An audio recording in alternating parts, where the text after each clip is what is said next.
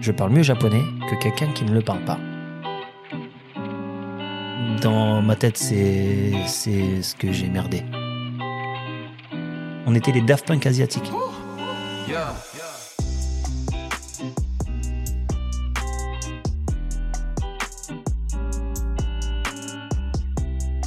Antoine de Saint-Exupéry disait Les étoiles sont éclairées pour que chacun puisse un jour retrouver la sienne. Moi c'est Alex, et sur Double Dose, je vous invite à la rencontre de personnalités, entrepreneurs et sportifs, qui vont vous inspirer à entreprendre les projets qui vous tiennent à cœur. Derrière les succès, les réussites et les échecs, il y a avant tout des hommes et des femmes que j'avais envie de vous présenter sous toutes leurs facettes. Bienvenue sur Double Dose, bienvenue sur votre podcast.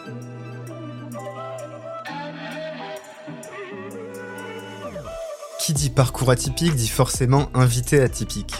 Vincent Bocara, le boss de Goku Cantine et du Goku Comedy Club, c'est un homme qui toute son enfance s'est toujours considéré comme moyen.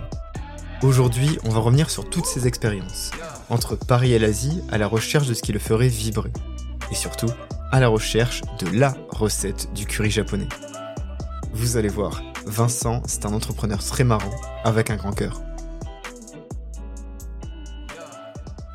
Avant d'attaquer cet épisode, je voulais vous parler du premier sponsor de cette nouvelle saison, le groupe Citadel. Il y a un an, je recevais Julien Monet, président de Monet Associés, pour un super épisode où on se remémorait notre rencontre à Roland Garros. Et comme Carlos Alcaraz, Julien, c'est quelqu'un qui a une bonne vision. Début 2023, il annonçait la création de son groupe, Citadel, le groupe qui réunit les meilleures expertises en communication et marketing, centré sur le besoin de marques ambitieuses. Quatre agences spécialisées, Olmatic, Smartfire, Conversationnel et l'agence Monet.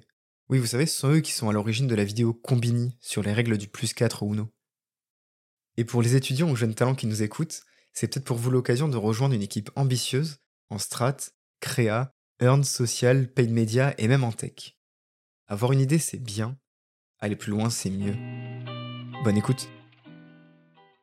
Me voilà, ça y est, je suis sur ma première scène d'ailleurs, sur la scène du Goku Comedy Club. Bon, je vous l'avoue, il n'y a pas grand monde pour m'applaudir aujourd'hui. Moi, je suis là, moi. Ah. Je suis là pour te tenir compagnie. Mais je vais vous parler de cet homme qui est en face de moi. Il s'appelle Vincent Bocara. Comment ça va, Vincent? Ça va, ça va et toi? Ça va, merci. Ça va. Bah, bienvenue au Goku Comedy. Hein. On s'est mis dans un endroit un petit peu cosy, bien calme. C'est vrai que moi aussi, c'est une des premières fois où je monte sur scène avec un micro. On va pas faire de blagues parce que je te dis que je suis pas très drôle, mais euh, on va bien discuter. Comme tous nos invités, je te laisse te présenter en quelques mots, que nos éditeurs sachent un petit peu qui tu es. Alors, je m'appelle Vincent Bocara. J'ai 46 ans et comme les gens ils me le disent, on dirait pas, mais c'est normal parce que je porte des Nike. J'allais te dire, on dirait pas. On dirait pas, tu vois. 14 ans de restauration. Donc euh, là, à l'heure à laquelle on parle aujourd'hui, ça fait 7 ans que le Goku est ouvert. Euh, Deux ans, un peu plus que le Comédie est ouvert. Et avant que ce soit le Comedy Club, c'était un ancien resto. On va taper les 14 ans à la fin du mois de novembre. Donc dans la restauration, euh, avec tout ce qui est bien et tout ce qui est pas bien depuis 14 ans, donc. Avant, j'ai fait euh, études de marketing. Euh, et un jour, je suis rentré par la fenêtre. Je te raconterai une anecdote plus tard. Dans le monde de, de, de chauffeurs privés, les vrais chauffeurs dans les palaces avec les, les VIP euh, et tout l'oseille qui va avec. Et je suis resté addict à ce métier-là jusqu'au jour où mon associé me dit, euh, j'étais à Singapour, il me dit, euh, viens, on ouvre un wok. Et je lui dis, vas-y, j'ai des économies, je quitte Singapour, je rentre. C'est une intro, c'est une intro que tu sais qu'il y a trop d'histoires en fait. Tu sais qu'on va partir dans tous les sens, les quatre coins du monde déjà. Tu sais qu'on va partir au bout du monde, on va partir avec des chauffeurs de taxi, des stars, des célébrités. On va parler Chauffeur de, grandes remises. on va parler de. Kobe. On va Kobe parler de Kobe, on va parler de Pharrell même. Ah ouais, On va parler de Burger, on va parler de, de Thierry Marx, on va parler de tout le monde. tout ce que tu veux. Alors ça tombe bien. Tu, tu voulais faire quoi quand t'étais petit en fait? Franchement, j'ai réfléchi. Tu vois, mon père était dans l'informatique, il était dans le, dans le bureau d'études. Et moi, quand j'étais petit, je ramassais toujours les trucs derrière lui et j'apprenais sans être un geek parce que c'est plus mon petit frère qui est, qui est le geek de la famille, c'est un génie, tu vois. Mm. Et euh, en fait, j'ai été, comme je me considère, comme average. Je sais tout faire un peu tout de tout. Donc je sais vraiment pas ce que je voulais faire, mais je sais que j'ai pris, j'ai été vendeur, j'ai fait du marketing, j'ai fait de la vente, etc. Et, et quand j'ai pris goût au voyage, j'ai pris goût au service. Et je me suis dit, c'est vrai qu'en France, on a une approche du service, mais c'est vrai qu'ayant beaucoup voyagé en Asie, le service, il a un level euh, puissance 10 000, tu vois. Et je me suis dit, ça serait bien de d'apprendre à travailler d'une autre manière. D'où le fait d'avoir bossé un peu dans la restauration. C'est Mm. pas mon métier. Hein. Moi, j'ai vraiment fait du marketing. Je travaillais- Mais le pire, c'est que j'ai jamais bossé dans aucune boîte de market. tu vois, j'ai pris goût au voyage. Je me suis cassé quand j'ai eu l'occasion, mais euh, je savais pas ce que je voulais faire. Conseillère d'orientation éclatée au sol, euh, t'orienter sur un truc. Souvent, il y en a pas. Puis toujours. Et je pense Et encore moins maintenant. Et euh, tu dis, nous, les conseillers d'orientation, à l'époque, euh, il suffit que tu aies des notes un peu moyens et que tu et que tu sois un peu basané, ils t'envoyaient en carrosserie ou en plomberie. Hein. Je me souviens, moi, j'étais au LEP de Garges. LEP de Garges, Arthur Rimbaud. Euh, pour ceux qui connaissent, c'était la bagarre, quoi. Il y avait de la bagarre tout le temps. Je me souviens d'une grosse bagarre avec des chaînes de bateaux. Je sais pas où ils ont trouvé ça, quoi. C'était mes plus belles années. LEP de Garges, Garges-Sarcelles. Moi, j'ai grandi à Villers-le-Bel. En 95, c'était mes plus belles années. On sait d'où on vient, on sait ce qu'on a fait pour venir où est-ce qu'on en est maintenant. Je suis toujours normal, tu vois, mais j'ai kiffé et, et- et on a appris beaucoup de choses grâce à l'endroit où on a grandi, en fait. Pour toi, tes, tes origines et, et là où tu viens, c'est euh, c'est l'expression qui dit euh, si tu sais pas où tu vas, regarde où tu viens. Ouais. Pour toi, ça veut dire quelque chose. Bah, en fait, il- on- je me suis toujours dit qu'il fallait apprendre à s'en à apprendre à s'en sortir tout seul, tu vois. Moi, euh, ma mère, elle a jamais travaillé. Elle est Ouais. un petit peu handicapée d'un œil, donc euh, bon, elle pouvait pas travailler. Mon père, il a charbonné comme un malade. Mm. Et je sais que parfois, il fallait qu'on trouve un système D pour ramener un peu euh, du business à la maison, ramener un petit peu d'oseille, donc des petits boulots à droite à gauche, et commencer déjà, malgré les études, à pouvoir bosser un petit peu aussi à droite à gauche. Ça, Très jeune. être débrouillard, tu vois. Très jeune, t'as su Ouais. l'être, débrouillard. Débrouillard. Je te dis, euh, un, un petite anecdote à la con. C'est moi, je suis grand fan de Dragon Ball. Mm. C'est un petit peu aussi pour ça que le resto s'appelle Goku, même si on est parti sur une histoire un peu plus complexe. C'est qu'à un moment, je bossais dans un magasin, pour ceux qui connaissent les jeux vidéo à l'époque, dans un magasin qui s'appelle Conci, Conci Games. C'est un pionnier du, du magasin de jeux vidéo vert et pu. Voltaire, il trafiquait les consoles de jeux, il tra- switchait de par de Nintendo. On n'était pas en PlayStation Ok. à l'époque, tu vois. J'avais trouvé, j'ai bossé, je bossais là-bas, alors que je venais de, du banlieue, hein. Fallait venir sur Paris, hein. On faisait même parfois, on venait même parfois du stop pour venir à Paris parce qu'il y avait la grève tellement qu'on se faisait chier au quartier, tu vois. Et je voulais pas rester au quartier. J'en avais marre de jouer à la balle aux prisonniers, au baseball et au foot. Ça me saoulait, tu vois. Et il y avait pas de bécane à l'époque. Ouais. C'était très rare. Et le truc, c'est que je suis rentré dans ce milieu-là et un jour, j'ai pris le contact du mec en Chine, en Chine, hein, qui importait des fausses cartes de Dragon Ball. À 16 ans, à 16 ans, je vendais des fausses. Tout le monde achetait, on jouait à la lancette, à la tapette, Ouais, je sais plus ce c'est qu'on jouait à l'époque, tu vois. Et à 16 ans, je vendais des fausses cartes Dragon Ball Z dans tout le 95. Gonesse, Villers-Bel, Sarcelles, Arnouville. J'allais voir les, les librairies. Vous voulez pas acheter de carte Dragon Ball? Vous allez voir, les enfants, ils vont adorer. T'as- Ça, je puisse. Donc, fallait ramener un peu d'argent à la maison, des 1000, 2000 francs par, par mois, par semaine. C'était bien. T'avais déjà ce sens du commerce en fait et cette euh, le, le côté malin et créatif, tu vois, de Voilà, se dire euh, fallait, fallait se débrouiller quand tu sais que ton père il bosse comme un malade et que ta mère elle est à la maison en train de s'occuper. On était quatre, tu vois, quatre gosses, trois chiens.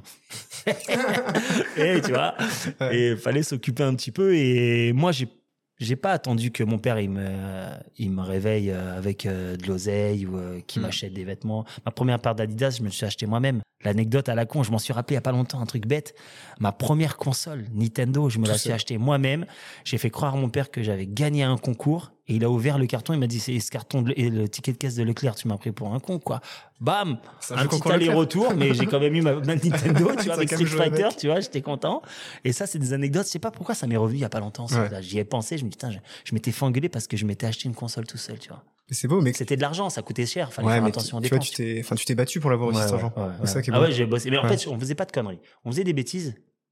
Mais c'était plus dans le, dans le business, tu vois, comme tu dis, on allait vendre des trucs.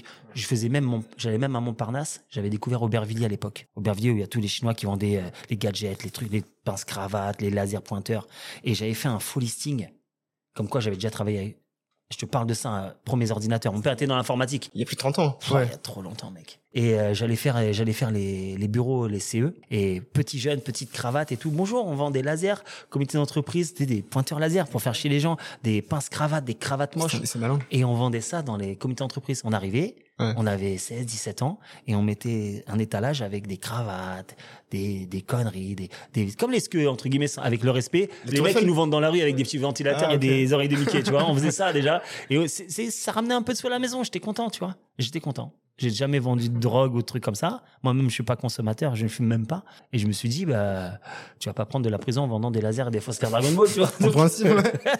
C'était rigolo, mais voilà, c'est comme ça qu'on a fait pour, euh, pour essayer de survivre d'où on venait. Puis après, on a appris à grandir, on a beaucoup voyagé, on a, on a monté des business, on a monté des idées, on a fait des concepts, on a, on a bossé dur. Moi, j'ai toujours bossé dur. J'ai toujours été quelqu'un qui aime bosser. Et, et justement, tu me disais, tu vois, t'avais envie de quitter ce quartier, quitter la banlieue, etc. Et tu l'as tellement quitté que t'as été même jusqu'en Asie. Ouais. C'est quoi ce délire de Le partir en Asie sans le quitter parce que je kiffe mon quartier. Tu vois, même à l'heure actuelle, quand je vais voir ma mère, elle était au restaurant elle est venue me voir. commence à être fatigué, tu vois, mais tu vois, il y a encore des gens de ton quartier qui ont grandi, Mm. qui restent là-bas, qui tiennent les murs, mais ça fait plaisir de les voir. Il Ouais. y en a plein qui ont évolué, qui viennent te voir, qui viennent manger au resto. On se raconte nos anecdotes. On a un groupe euh, de mecs de Villers-le-Bel, on s'envoie des messages, des conneries. Tu vois, on a l'âge. Ce matin, on parlait de calvitie, tu vois. bon, tu vois, on est vieux, tu vois. Et euh, moi, je kiffe mon quartier. J'ai toujours dit d'où je venais. Partout, j'ai toujours dit que je venais de Villers-le-Bel. C'est c'est là où Arsenic a été Mm. créé, tu vois, le sixième chaudron. Tu restes euh, fier toujours. tu vois, je je sais où j'ai grandi. Tu vois, je suis né dans le 12 à Saint-Antoine, mais j'ai grandi gare charcel villebel Ok. Et j'ai toujours voulu quitter mon quartier, mais tout en revenant. Tu vois, j'ai quand même habité chez mes parents jusqu'à, comme je voyageais beaucoup, j'ai quand même habité chez mes parents jusqu'à 30 piges, je crois. Parce que j'étais toujours à l'étranger, je bossais, je revenais, je bossais, je revenais. Je pouvais pas prendre un appart. Et, et pourquoi justement ce- cette histoire, ce délire de partir à l'étranger? Ben, je sais pas, j'avais envie de voir si c'est si l'herbe était plus verte ailleurs, Mm. en fait, tu vois. Et, et j'ai envie de te dire que l'étranger, c'est extraordinaire, pas que pour les vacances, mais avec les inconvénients de la France, on est quand même bien ici, la vérité. Pour tout ce qui va avec, même si tout est dur, tu sais que c'est dur partout, mais c'est dur un peu partout. J'habite au Brésil, en Argentine. Euh, Dis-toi qu'en Argentine, avec 1500 balles par mois, j'étais le roi du monde. Je parle de ça de 2009. 2009. Pas le même euh, rythme de vie. hein, C'est pas, le même rythme de vie, tu manges pas pareil, tu vois. J'habite en Thaïlande, j'étais plus de 50 fois en Thaïlande, j'ai habité à Singapour, j'ai étudié au Japon, habité au Japon, j'ai euh, habité en Australie, Miami. Tu vois, en fait, le déclenchement, c'est. Je vais te raconter le déclenchement de mes premiers gros voyages. J'étais en. Je passais mon BTS et je voulais. euh, Ça m'avait saoulé l'école, tu vois. Enfin, je bossais, hein, j'avais des notes, j'étais average, comme tu dis, j'avais des notes correctes. J'ai tout passé avec des notes dans la moyenne pas des sales notes et des, pas des bonnes notes, average. Et un, et un jour, je descends voir, j'avais sympathisé avec la meuf de l'agence de voyage en bas. Plein de gens connaissent cette histoire, tu vois. Et je vais la voir, je fais, trouvons un petit circuit. Voyage, euh, plage, dodo, soleil. Elle m'a dit, je vais t'envoyer aux Maldives. Il n'y avait pas les réseaux sociaux, pas de Facebook, pas d'Insta, donc tu découvrais ça que ce que tu voyais, que par rapport au magazine Guide du Routard ou, euh, ou les émissions qu'il y avait à la télé. Et je lui ai dit, vas-y, ouais, cool. Une semaine avant de partir, elle me dit, problème, typhon, machin, euh, voyage annulé. Je lui ai dit, trouve-moi un autre truc. Thaïlande. Je lui ai dit, je connais pas. Ah Tout le monde connaît la Thaïlande, ouais. tempo, la bouffe, les machins. Il n'y avait même pas encore euh, la puissance que la- que- qu'est la Thaïlande en France Ouais. maintenant. Il n'y avait pas ça, il y a, je parle de ça en 2099, Ouais. 98. Ok, ok, juste avant. 98, hein. il y en a certains qui écoutent, sont t'es pas né, tu vois. Et euh, 98, damn, c'est vieux. Et, et j'ai kiffé. Et j'ai kiffé, tu vois. J'ai kiffé l'Asie, j'ai kiffé les gens, j'ai kiffé. Je te parle de ça 90, il y a 20 ans bientôt, 15-20 ans. Je te parle de ça à un endroit, plus de 20 ans même. Il y a un endroit où tu dis qu'il y avait. J'étais en minorité. Blanc. Parce que là, c'est une Étranger. époque où tout le monde va à Bali. Tu vois, j'ai l'impression que c'est un peu le délire. Maintenant, maintenant, tu te fais ou tu chier. parles d'avant? Aujourd'hui, là, tu vois. Aujourd'hui, c'est. Bali, Je m'ennuie, tout le monde va à Bali. Tu vois, c'est vraiment ce que j'ai cette impression. Et, et moi, je- moi c'est ça en fait. Moi, je- moi, en fait, moi, j'ai deux écoles. Je veux pas aller en Corée parce que je kiffe trop le Japon. Ouais. Et je sais que c'est pas pareil, mais pour moi, c'est pareil. Et je veux pas aller à Bali parce que je, je kiffe trop la Thaïlande. Ouais. Je sais que c'est pareil, mais je sais qu'il y en a qui vont dire que c'est pas pareil. Je sais que c'est pas pareil, mais voilà. Et j'ai commencé à kiffer les voyages à partir de ce moment-là. Après, je suis parti avec mon pote Farid et mon pote James. On est parti bosser à Miami. Ok. Juste avant les attentats du 11 septembre. On est rentré un jour avant, alors qu'on devait aller à New York. On s'était fait carotte par les organisateurs de soirée. Ils nous avaient pas payé. Et donc, on a dû rentrer en France. Et, et, et l'anecdote, comment j'ai vraiment commencé à voyager en Asie, bon, la Thaïlande. Et j'avais discuté, on organisait des soirées à Miami avec mes potes. Et on flyait pour les soirées, les flyers soirées étudiants et tout. Je te parle de ça, 2000, bah, l'attentat, Ouais, 2000, début, ouais. 2001. Et, euh, et, euh, et j'avais fait deux, deux, trois fois la Thaïlande depuis. Et avant de partir étudier au Japon, j'ai parlé à une meuf dans l'ascenseur et j'ai fait comme tout Gaulmont. Je lui ai dit, oh, konnichiwa, konnichiwa, viens à ma soirée. Et elle a parlé mieux anglais que moi. Elle m'a dit, on dit pas konnichiwa, euh, on dit bonjour, on dit bonsoir, tu vois. Et je me suis senti mal à l'aise. Et je me suis dit, j'ai ma- j'ai pas respecté. J'étais pas respectueux. Donc je suis rentré en France, bêtise, hein. J'ai pris des cours de japonais. Tu tu t'es senti con, Je en me fait. suis senti con parce que j'ai pris l'ascenseur qui avait peut-être deux, trois étages. Hmm. Mais l'ascenseur, pour moi, il a fait 50 000 étages parce que je me suis senti con pendant tout le long où l'ascenseur, on était enfermés. Moi, mes potes, les autres gens de l'é- de l'école qui étaient avec nous et la meuf. Et être très long. Et je me suis senti, c'était très long. J'ai l'impression qu'on montait tout en haut du ciel, alors qu'il y avait que trois étages. Et je me suis senti pas respectueux. Je me suis dit, c'est quoi, je vais, je vais apprendre le japonais. Je suis de la génération du club Dorothée, les Mm. mangas, etc. C'est vrai qu'on a eu des doublages de Nicky Larson éclatés au sol. Mais je me suis dit, ça serait bien, et on avait les mangas, etc. Je me suis dit, ça serait bien d'apprendre la langue. Donc, je suis rentré en France, après Miami. J'ai dit à mon père que j'allais partir habiter au Japon. C'était 2002 pour la Coupe du Monde de football. Ça va, il y a pire. Ouais, mais il m'a dit, allez, vas-y, casse pas la tête, dégage. Donc, je suis remonté dans ma chambre, je suis parti m'inscrire à l'ambassade. Il fallait avoir 2000 francs à l'époque. Je suis Ouais. parti en francs. Je suis parti en Ah, donc francs au Japon. tout juste. Ouais, je suis parti ça, en ouais. je suis revenu en euros. Je suis parti en France, je suis revenu en euros parce que je suis parti au Japon en début d'année et l'euro, ça s'est changé en janvier-février 2002. En effet. comme ça de mémoire. Et, euh, et quand je euh, et j'ai passé mon visa, j'ai trouvé du boulot là-bas. Et c'est comme ça où je suis devenu piqué sur l'Asie. Et c'est comme ça que j'ai grave, grave voyagé, que j'ai tourné, que je me suis dit que la France c'est bien, on apprend plein de choses, on fait plein de choses, mais que aller voir ce qui se passe ailleurs, c'est Ouais, c'est sans fois mieux. En, en parlant d'Asie, je sais que tu as beaucoup de souvenirs euh, d'Asie. Euh, J'en ai un pour toi qui est lié. Enfin, en fait, c'est un cadeau qui est lié à un de tes souvenirs. J'offre souvent des cadeaux à mes invités. Et, pour toi, il y a, il y a un véritable lien avec l'Asie. Si je te parle de curry, est-ce que ça te parle? Ben, curry japonais, le curry rice, c'est un de mes plats préférés au monde entier, à la vie, à la mort. À la vie, à la mort. Ah, je jure, il n'y avait pas trop ça en France à l'époque. Même si le quartier de Sainte-Anne, il était un petit peu japonais déjà à l'époque, de base. Mais je me souviens pas de mémoire avoir été dans le quartier japonais comme ce qu'il est maintenant. Je te parle de ça avant d'aller au Japon. Mon cadeau, donc, est lié au curry. En fait, c'est 10 façons de préparer le curry japonais. Donc voilà, donc tu as des, Ah, un, petit livret de recettes que tu vas pouvoir euh, feuilleter, garder, arracher, écrire dessus. Carré soba, j'adore ça, moi. Moi, j'ai envie que tu me racontes ton plat euh, de curry japonais, un, plat que tu as découvert. Je crois que c'est un restaurant qui s'appelle le New Light. Ouais, c'est ça. En Et là, fait, tu as vu la lumière. Mais il y a, y a eu un remix sur l'article qui a été écrit sur ça, tu vois. Mais je l'ai gardé parce que l'histoire était tellement bien écrite que, en fait, moi, j'avais toujours adoré ce curry. C'est un des premiers plats que j'ai mangé quand je suis arrivé au Japon parce que c'est le plat de la galère. C'est le, le curry kara, comme ça Le, le curry rice. Ok. Euh, Enfin, c'est comme ça qu'il le prononce. Non, mais tant qu'à faire que nos auditeurs sachent Curry rice. euh, et et, euh, et c'est le plat de la galère parce qu'il y a des chaînes là-bas qui s'appellent Matsuya, Yoshinoya et qui te servent de la bouffe 24 heures sur 24. Ok. Ils te servent des gudons. Gudon, c'est de la viande finement tranchée, bien grasse, marinée dans du- une sorte de, de mirin, saké, soja, etc. avec des oignons. Euh, Je parle, j'ai faim. Et avec un gros bol de riz, t'as cette option-là, t'as l'option avec du curry, etc. Et c'est des trucs que, quand je suis arrivé au Japon, les mecs avec qui je bossais, ils m'ont dit, au lieu d'aller bouffer tes conneries au 7-Eleven, même si 7-Eleven c'est extraordinaire, va goûter ces chaînes-là. Et je suis tombé addict au curry, que j'avais jamais vraiment goûté avant.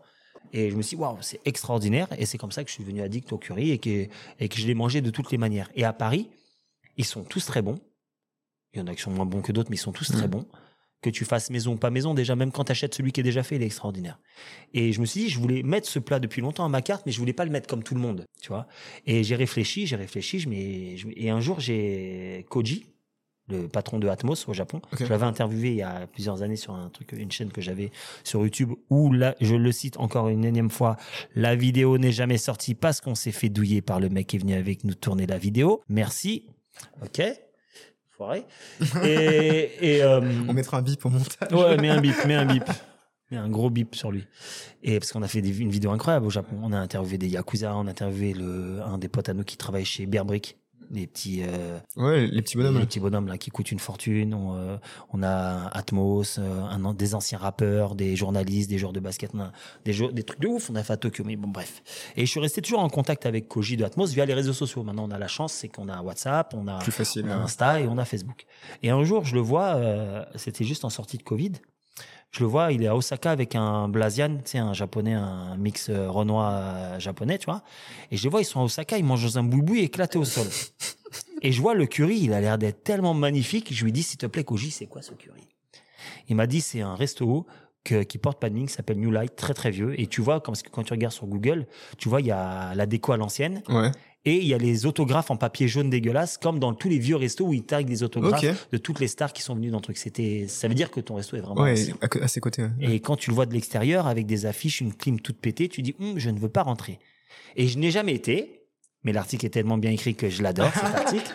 Et donc, Ça, c'est la Koji- légende urbaine. Ouais, la légende urbaine, elle est extraordinaire. Franchement, c'est Robin qui a écrit cet article et je trouve qu'il est il il est tellement bien écrit l'article, il m'a fait tellement kiffer. Mm.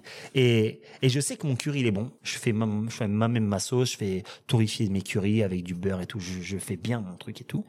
Et j'ai demandé à Koji, je fais hey, Koji, tu peux me filer la recette? S'il y a moyen. Si le mec il peut te filer la recette, il m'a dit je vais voir. Deux jours après, il m'envoie la recette Il te l'a envoyé. il m'envoie la recette. Je pense qu'elle est un peu remix, comme moi quand j'ai envoyé ma recette à des gars, j'aurais pas donné toute la vérité. Mais voilà, c'est un curry mélangé dans, dans une grande assiette, mélangé avec le riz et la sauce. Avec une, moi je l'ai fait au poulet, comme ça tout le monde peut manger. J'ai fait une escalope de poulet frit en mode katsu, la poulet, poulet à la katsu avec le panko, etc. La sauce bulldog, Ouais. des petits furikake, c'est un peu tout ce qu'il y a dans les onigiri. Les dans les onigiri, c'est les triangles, c'est souvent les petits, les petits trucs séchés qu'il y a tout autour, genre du sésame, du poisson séché, des œufs séchés, etc. Comme ça, tu as ce petit goût umami. Et euh, la puissance du truc, c'est que le curry doit être puissant et il doit avoir un œuf cru. Jaune d'œuf. Je salive de parler. Ouais. Un jaune d'œuf, un jaune d'œuf. Et c'est ça le délire. Et tu prends ton, ton, curry- ton poulet, tu trempes dans l'œuf. C'est un sort de Ah, condiment qui va se mélanger avec la sauce pour te le rendre onctueux. Et, et, et c'est là où je l'ai mis à la carte. Et puis après, Combini, Robi- Robin de Combini, Hmm. il a dit, sans que un jour il débarque comme ça, je reçois un message de Robin, il fait, mais qu'est-ce que c'est ce curry? C'est le meilleur curry que j'ai mangé de ma vie. Et j'étais choqué. Et lui, il est vraiment rentré. Et non, lui, il est venu manger Lui, chez moi. Il est venu chez moi. Il a mangé chez moi. Je dis waouh, trop bien parce que lui, c'est quand même un sort de critique culinaire. C'est quand même lui qui fait des articles pour Combini et il mange beaucoup. Ouais, Donc le mec me ce que mon curry, Ouais. il sait ce que c'est. Et je suis pas le seul à faire des currys sur Paris. Et je me dis, mais pour que le mec il dise que c'est bon chez moi, bah, ça me fait plaisir. Donc on s'est capté, on s'est rencontrés pour deux parce que je le connaissais que via les réseaux. J'avais jamais vu en vrai. Et on a accroché. Il est adorable mec de ouf. Et il m'a fait kiffer. Il m'a dit, je vais te faire un article pour te dire que ton curry, c'est un des meilleurs que j'ai mangé de ma vie. Et il m'a fait un article euh, que j'adore. Tout simplement, j'adore. Il a romancé pour faire rêver. Et ça fait rêver. Et je t'avoue que ça fait rêver. Ça m'a donné l'eau à la bouche. Et ouais, mais et son article est extraordinaire et, et je suis content que mon curry plaise et, et de le faire découvrir aux gens d'une autre manière. Il y a des gens qui me critiquent, qui me disent oui, c'est pas un curry, vous recevez pas la recette. Et je leur explique, je suis obligé de l'expliquer. Et même mon staff maintenant explique. Puis voilà, c'est une façon, je le marque, c'est une façon Osaka. Regardez comme ça ils font dans ce resto qui est là depuis 1900, je sais plus combien, Ouais. blablabla. Goûtez-le, vous allez voir. Ça se mange à la cuillère, il reste plus rien dans l'assiette à la fin. Et il reste jamais plus trop bon. Franchement, j'en ai mangé un avant mardi. Et, ouais, et puis- c'est simple et efficace, tu vois. C'est du comfort food. Moi, c'est ça que je fais.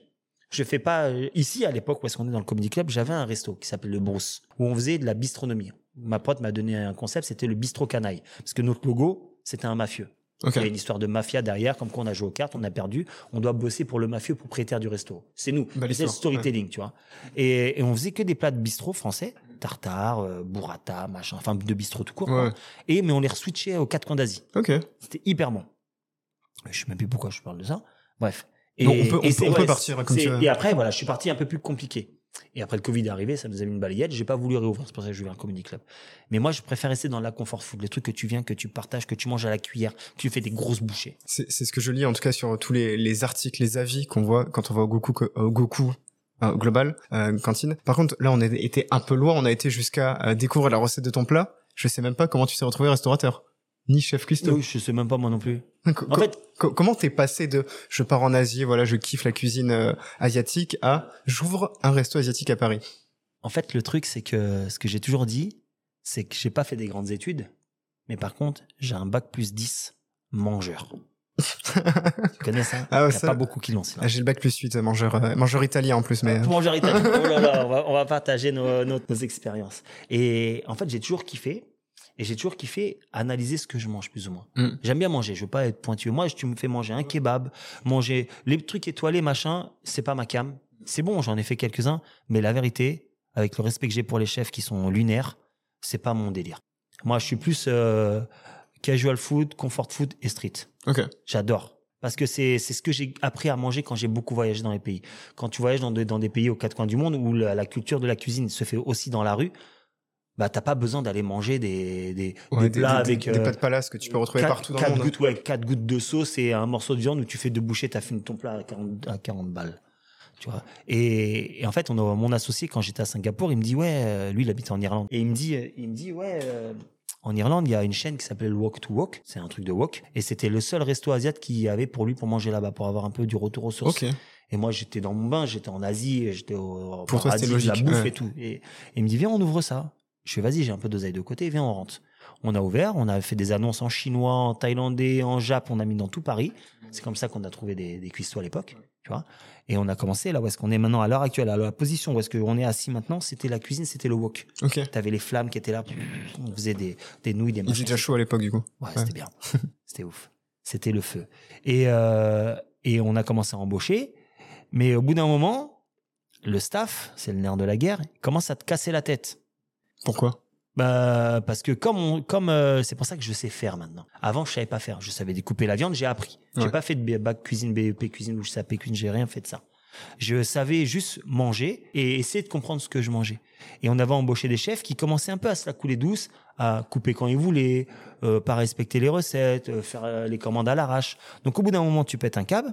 Et Lynn, mon ancienne chef, on la croise, hein, je la croise sur dans 13. hein. Et c'est vrai qu'elle nous a bien aidé à démarrer, mais elle savait faire ce que moi je savais manger. Ok. Tu peux pas me l'avoir. Tu peux pas me dire, je te fais ça, et je vais te dire non, c'est pas ça. On a toujours voulu se rapprocher le max du max des recettes. De ce que tu avais découvert Ouais. là-bas. Les sauces maison, Mm. les sauces piquantes incroyables maison. J'ai dit, ma- j'avais une sauce piquante qui était tellement bonne, j'ai ma pote, je faisais des pots, elle le mangeait en trempant de la pomme à l'intérieur. Ce, sucre salé de pomme, pomme verte avec de la sauce piquante, c'est une dinguerie. Et on faisait, on avait un wok où tu choisissais un peu, c'est comme un subway. Ouais. Tu choisissais un petit peu ce que tu voulais mettre dedans. Ouais, tes garnitures, Ouais, ça. ça. Et comme ce que tout le monde, comme ce que Pitaya a fait par la suite, comme euh, ce que tout ça. Très belle réussite Pitaya d'ailleurs. Euh, et euh, T'aurais pu fonder Pitaya en fait, euh, à pas grand chose près. dans ma tête, c'est c'est ce que j'ai merdé. C'est vrai. hein. T'aurais aimé avoir un empire à la Pitaya J'aurais aimé avoir un empire à- dans ce que je sais bien faire. Hmm. Tu vois, nous on a trois restos, enfin quatre on va dire avec tout ce qu'on a fait. Ce ce qui est, pardon, rappelons-le quand même au micro, déjà très très Déjà bien. bien. Ouais, Je faut trouve quand même que c'est aussi. bien, euh, c'est bien. Et puis et puis euh, ah, et puis euh, sans sans Goku c'est connu quoi. Ah oui, ça parle. Ah, le, le, connu avec tout ce qu'on a fait, tout ce qu'on a gagné, tout ce qu'on a développé dans le à droite à gauche, on est plus ou moins, on nous Ouais. connaît. Mais t'aurais aimé avoir encore plus peut-être ou? Ouais. Tu vois, j'ai un pote à moi qui a lancé euh, des trucs tout simples. hein. Il a commencé avec panini banane euh, et Ouais. des smoothies éclatés au sol. Maintenant, c'est Calice qui fait. Il en a 25 dans toute la France. Ouais. Et, et je te raconte pas la vie d'artiste qu'il a. On peut en parler de son nom de, de sa boîte? De sa boîte? Ouais, Ouais. c'est Mangos. Ah ouais, ok, bah oui, ok. Il y, en- connu. il y en a un dans le coin juste à côté en plus. Euh, non, non, non, c'est pas ça. Non, lui, il est dans les centres commerciaux. Ah, dans toute la France. Ouais, ok. C'est hyper bien fait. C'est quali. Tout est fait maison. Euh, bon, quand tu fais des smoothies, les fruits sont en congelé, c'est normal, tu vois. Mais c'est très carré. Et j'ai un grand respect pour lui parce qu'on a commencé en même temps et lui, il a un empire maintenant. Moi, je suis bien, hein, je, je- suis content, mais j'aurais bien voulu en avoir 25, quoi. Et avoir une belle voiture. Alors, lui, lui est empereur, toi t'es le roi des singes, on peut le dire Ouais. Goku, c'est quoi ce nom en fait? Euh, Goku, c'est euh, en fait à la base. Bon, comme je t'ai dit, on adore Dragon Ball Mm. et, euh, et euh, le truc c'est qu'on voulait pas que ça fasse trop manga. Ouais. Même si dans pas mal d'articles, euh, fans de manga, gros manga, décoration de manga, il y a zéro décoration de manga dans aucun de mes je, je confirme. Il y a pas de Dragon Ball, il y a pas de truc. On n'est pas ici dans un, on n'est pas dans une chaîne qui fait des, qui Mm. s'approprie pas un une temple culture. Non, de, jamais. Je voulais pas faire ça. Donc nous, on s'est dit, on allait partir le roi singe, Sun Wukong. Ouais. Tu vois, j'ai pas l'accent chinois, donc je vais pas le prononcer à la française. Sun Wukong. Le caractère chinois de, cette, de ce nom-là, Ouais. les Japonais, quand ils le lisent, c'est Son Goku. C'est pour ça que Son Goku, à la base, c'est un homme singe Ouais. avec des pouvoirs, des machins, euh, un peu fou, euh, toujours euh, énervé. C'est l'histoire de la mythologie du roi singe, la pérégrination vers l'ouest à la recherche du bouddhisme, etc. Il y a 50 000 trucs, il y a même un dessin animé qui est sorti sur Netflix, hyper bien fait, bien. qui ouais. est sorti cet été, Le Roi Singe, tout Le roi singe, ok. Il y a, il y a plein de films, plein de séries, plein de rythmes, plein de... voilà. J'invite à regarder. Et on s'était dit que si on l'appelait Wukong, Hmm. Ou Son Wukong, ça sonnait pas au nom des gens. Ça peut être compliqué à Et c'est compliqué, ouais. Même Wukong, c'est compliqué. Ouais. Donc on Wukong, et tout ce qui est bien, c'est les deux mots, les mots en deux syllabes. Et Goku, ça sonne tout de suite. Et vrai. comme j'ai toujours dit, tu peux très bien ouvrir un restaurant Vegeta, Piccolo, Krillin, ou ce que tu veux. mais le personnage principal, c'est Goku. Ouais, c'est Goku. C'est lui le trompa. C'est vrai. Et euh, donc c'est pour ça qu'on s'est appelé Goku. On fait une cuisine des quatre coins d'Asie. Pourquoi? Parce que le roi singe, il est connu en Chine, en Thaïlande, au Vietnam, en Inde, etc., etc. Comme toi en fait. Ouais, comme ce qu'on a fait. Ouais. Comme, comme ce que t'as fait aussi toi. Comme ce qu'on a fait. Toi Comme aussi, tu t'es promené. tourné, j'ai Voilà. tourné les quatre Ouais. coins. J'ai tourné dans les quatre coins. Et d'ailleurs, j'ai adoré traverser l'Inde aussi. C'est un autre niveau de vie. C'est très chelou, Mm. mais c'est génial.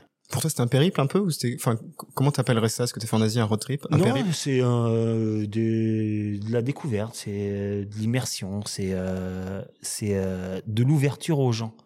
Parce Mm. que tu vois, quand tu voyages, tu sais, moi je suis parisien, tu connais les parisiens, ils râlent tout le temps. Et à chaque fois que je voyage, tu, tu- tu sais quand il y a un parisien qui est à l'étranger, tu vois. un, tu le Français, même un français déjà de base. Ah ouais, même en français, de base. Mais un parisien, tu le connais, on a un sacré caractère. Et c'est vrai que le fait de mettre, à- de mettre euh, habitué à certaines coutumes, certaines euh, façons de vivre, de manger, de partager, ben ça te donne, je veux pas dire un truc zen parce que je suis pas zen, on est toujours stressé à 2000 à l'heure, mais ça te donne une façon de vivre qui est un peu plus euh, open mind, tu vois, euh, comme dirait Jean-Claude Van Damme. Mais quand, quand, quand je lisais un peu sur internet aussi Goku, la signification, il y a une signification qui dit Goku, ça veut dire l'éveil au vide. Est-ce que toi, t'as as peur du vide? Est-ce que t'as cette peur du vide? Ben, en fait, j'ai, je veux pas dire peur du vide parce que je sais que quand tu tombes, au bout d'un moment, tu vas atterrir.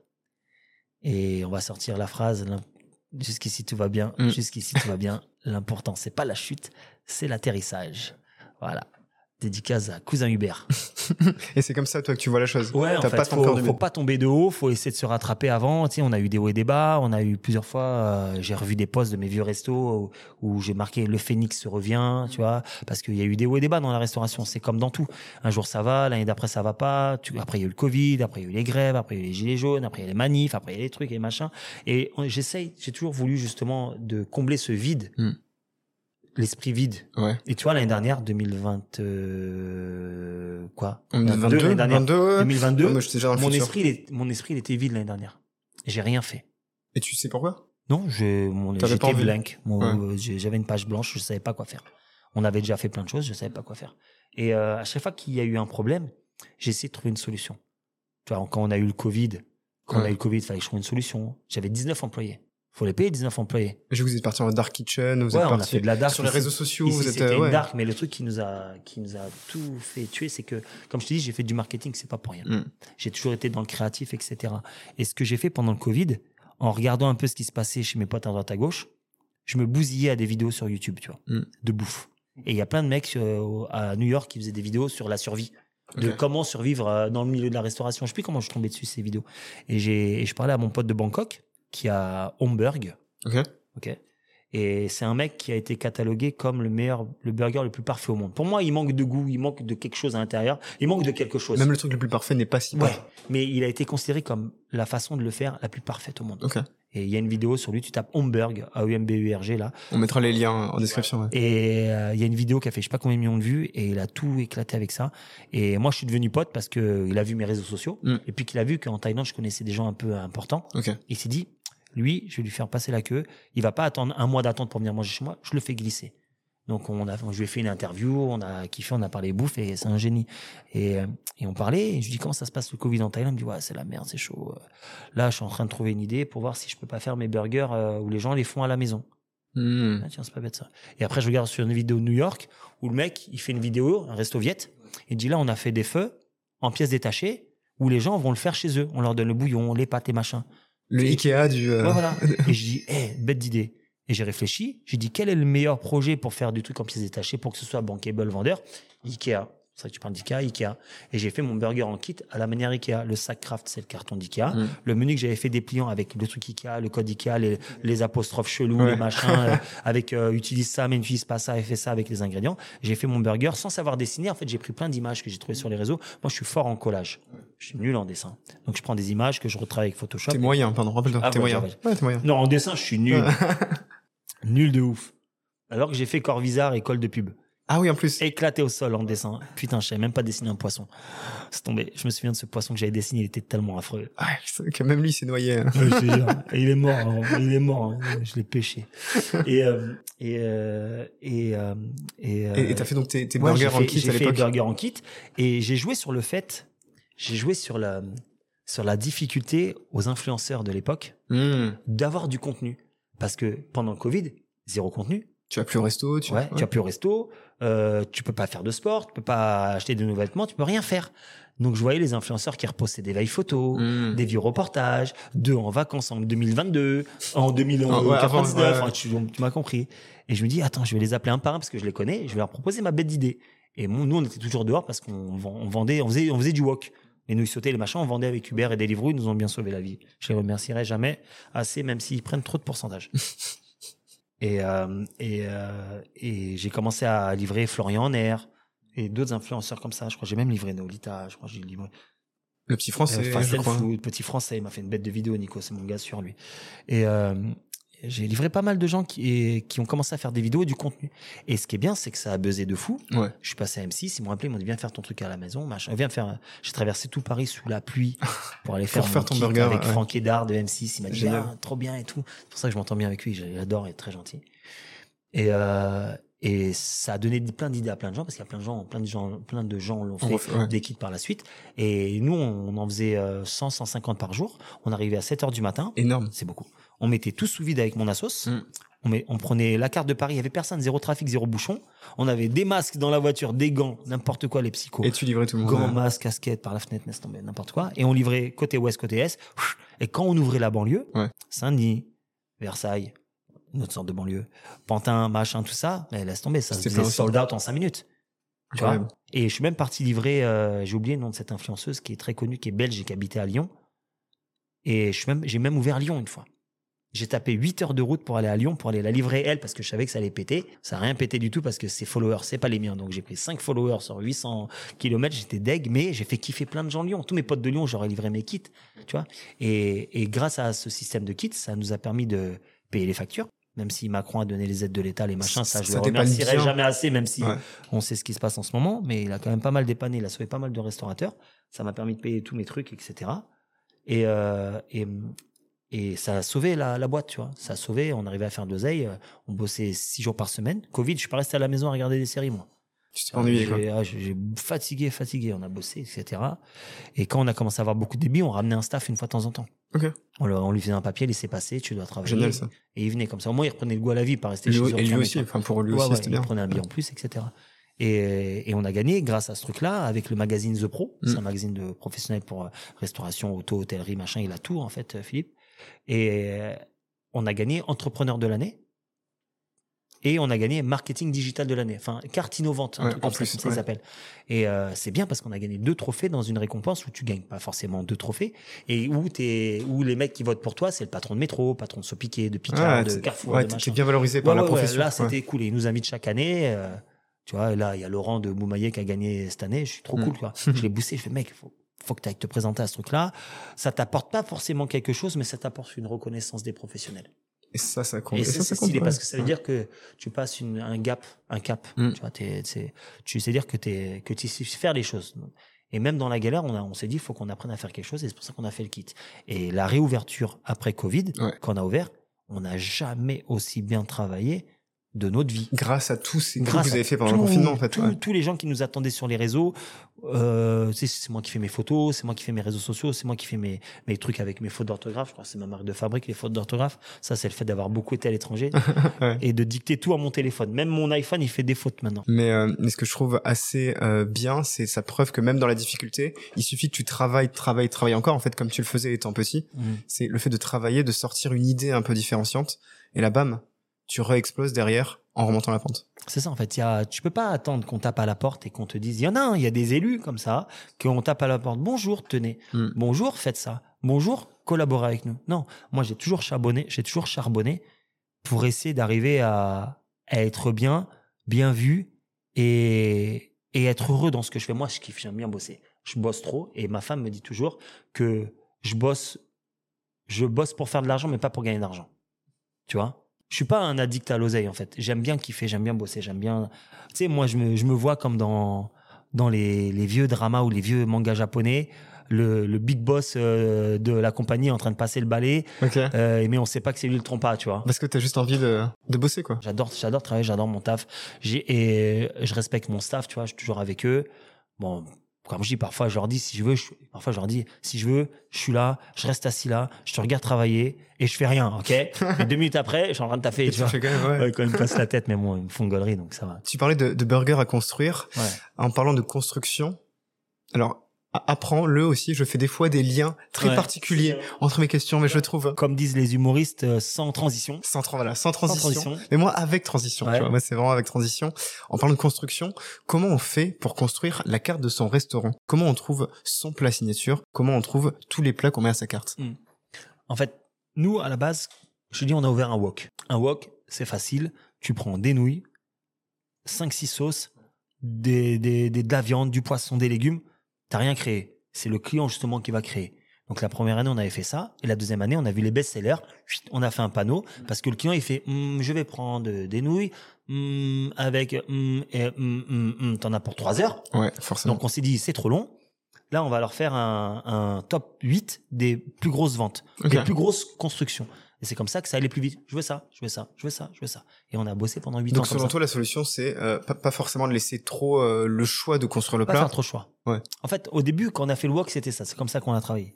Et après, on a simplifié, mais les gens composaient eux-mêmes aussi. Hein. Tu avais quand même l'option de composer. En fait, nous, ce qu'on avait fait sur notre menu, c'était la vente additionnelle de ce que, tout ce que tu vois dans les boards maintenant. T'as Oui. pas envie de prendre un sundae, mais tu cliques sur le sundae. Hmm. Tu vois Ok. T'as pas envie de prendre un supplément fromage, mais oh, fromage, je Allez, clique. pourquoi pas. ouais. Donc on avait mis les, les best-sellers, mais composés toi-même avec des suppléments. Et c'est comme ça que tu pouvais prendre un plat qui, de, à l'époque, on vendait des plats à 7 euros.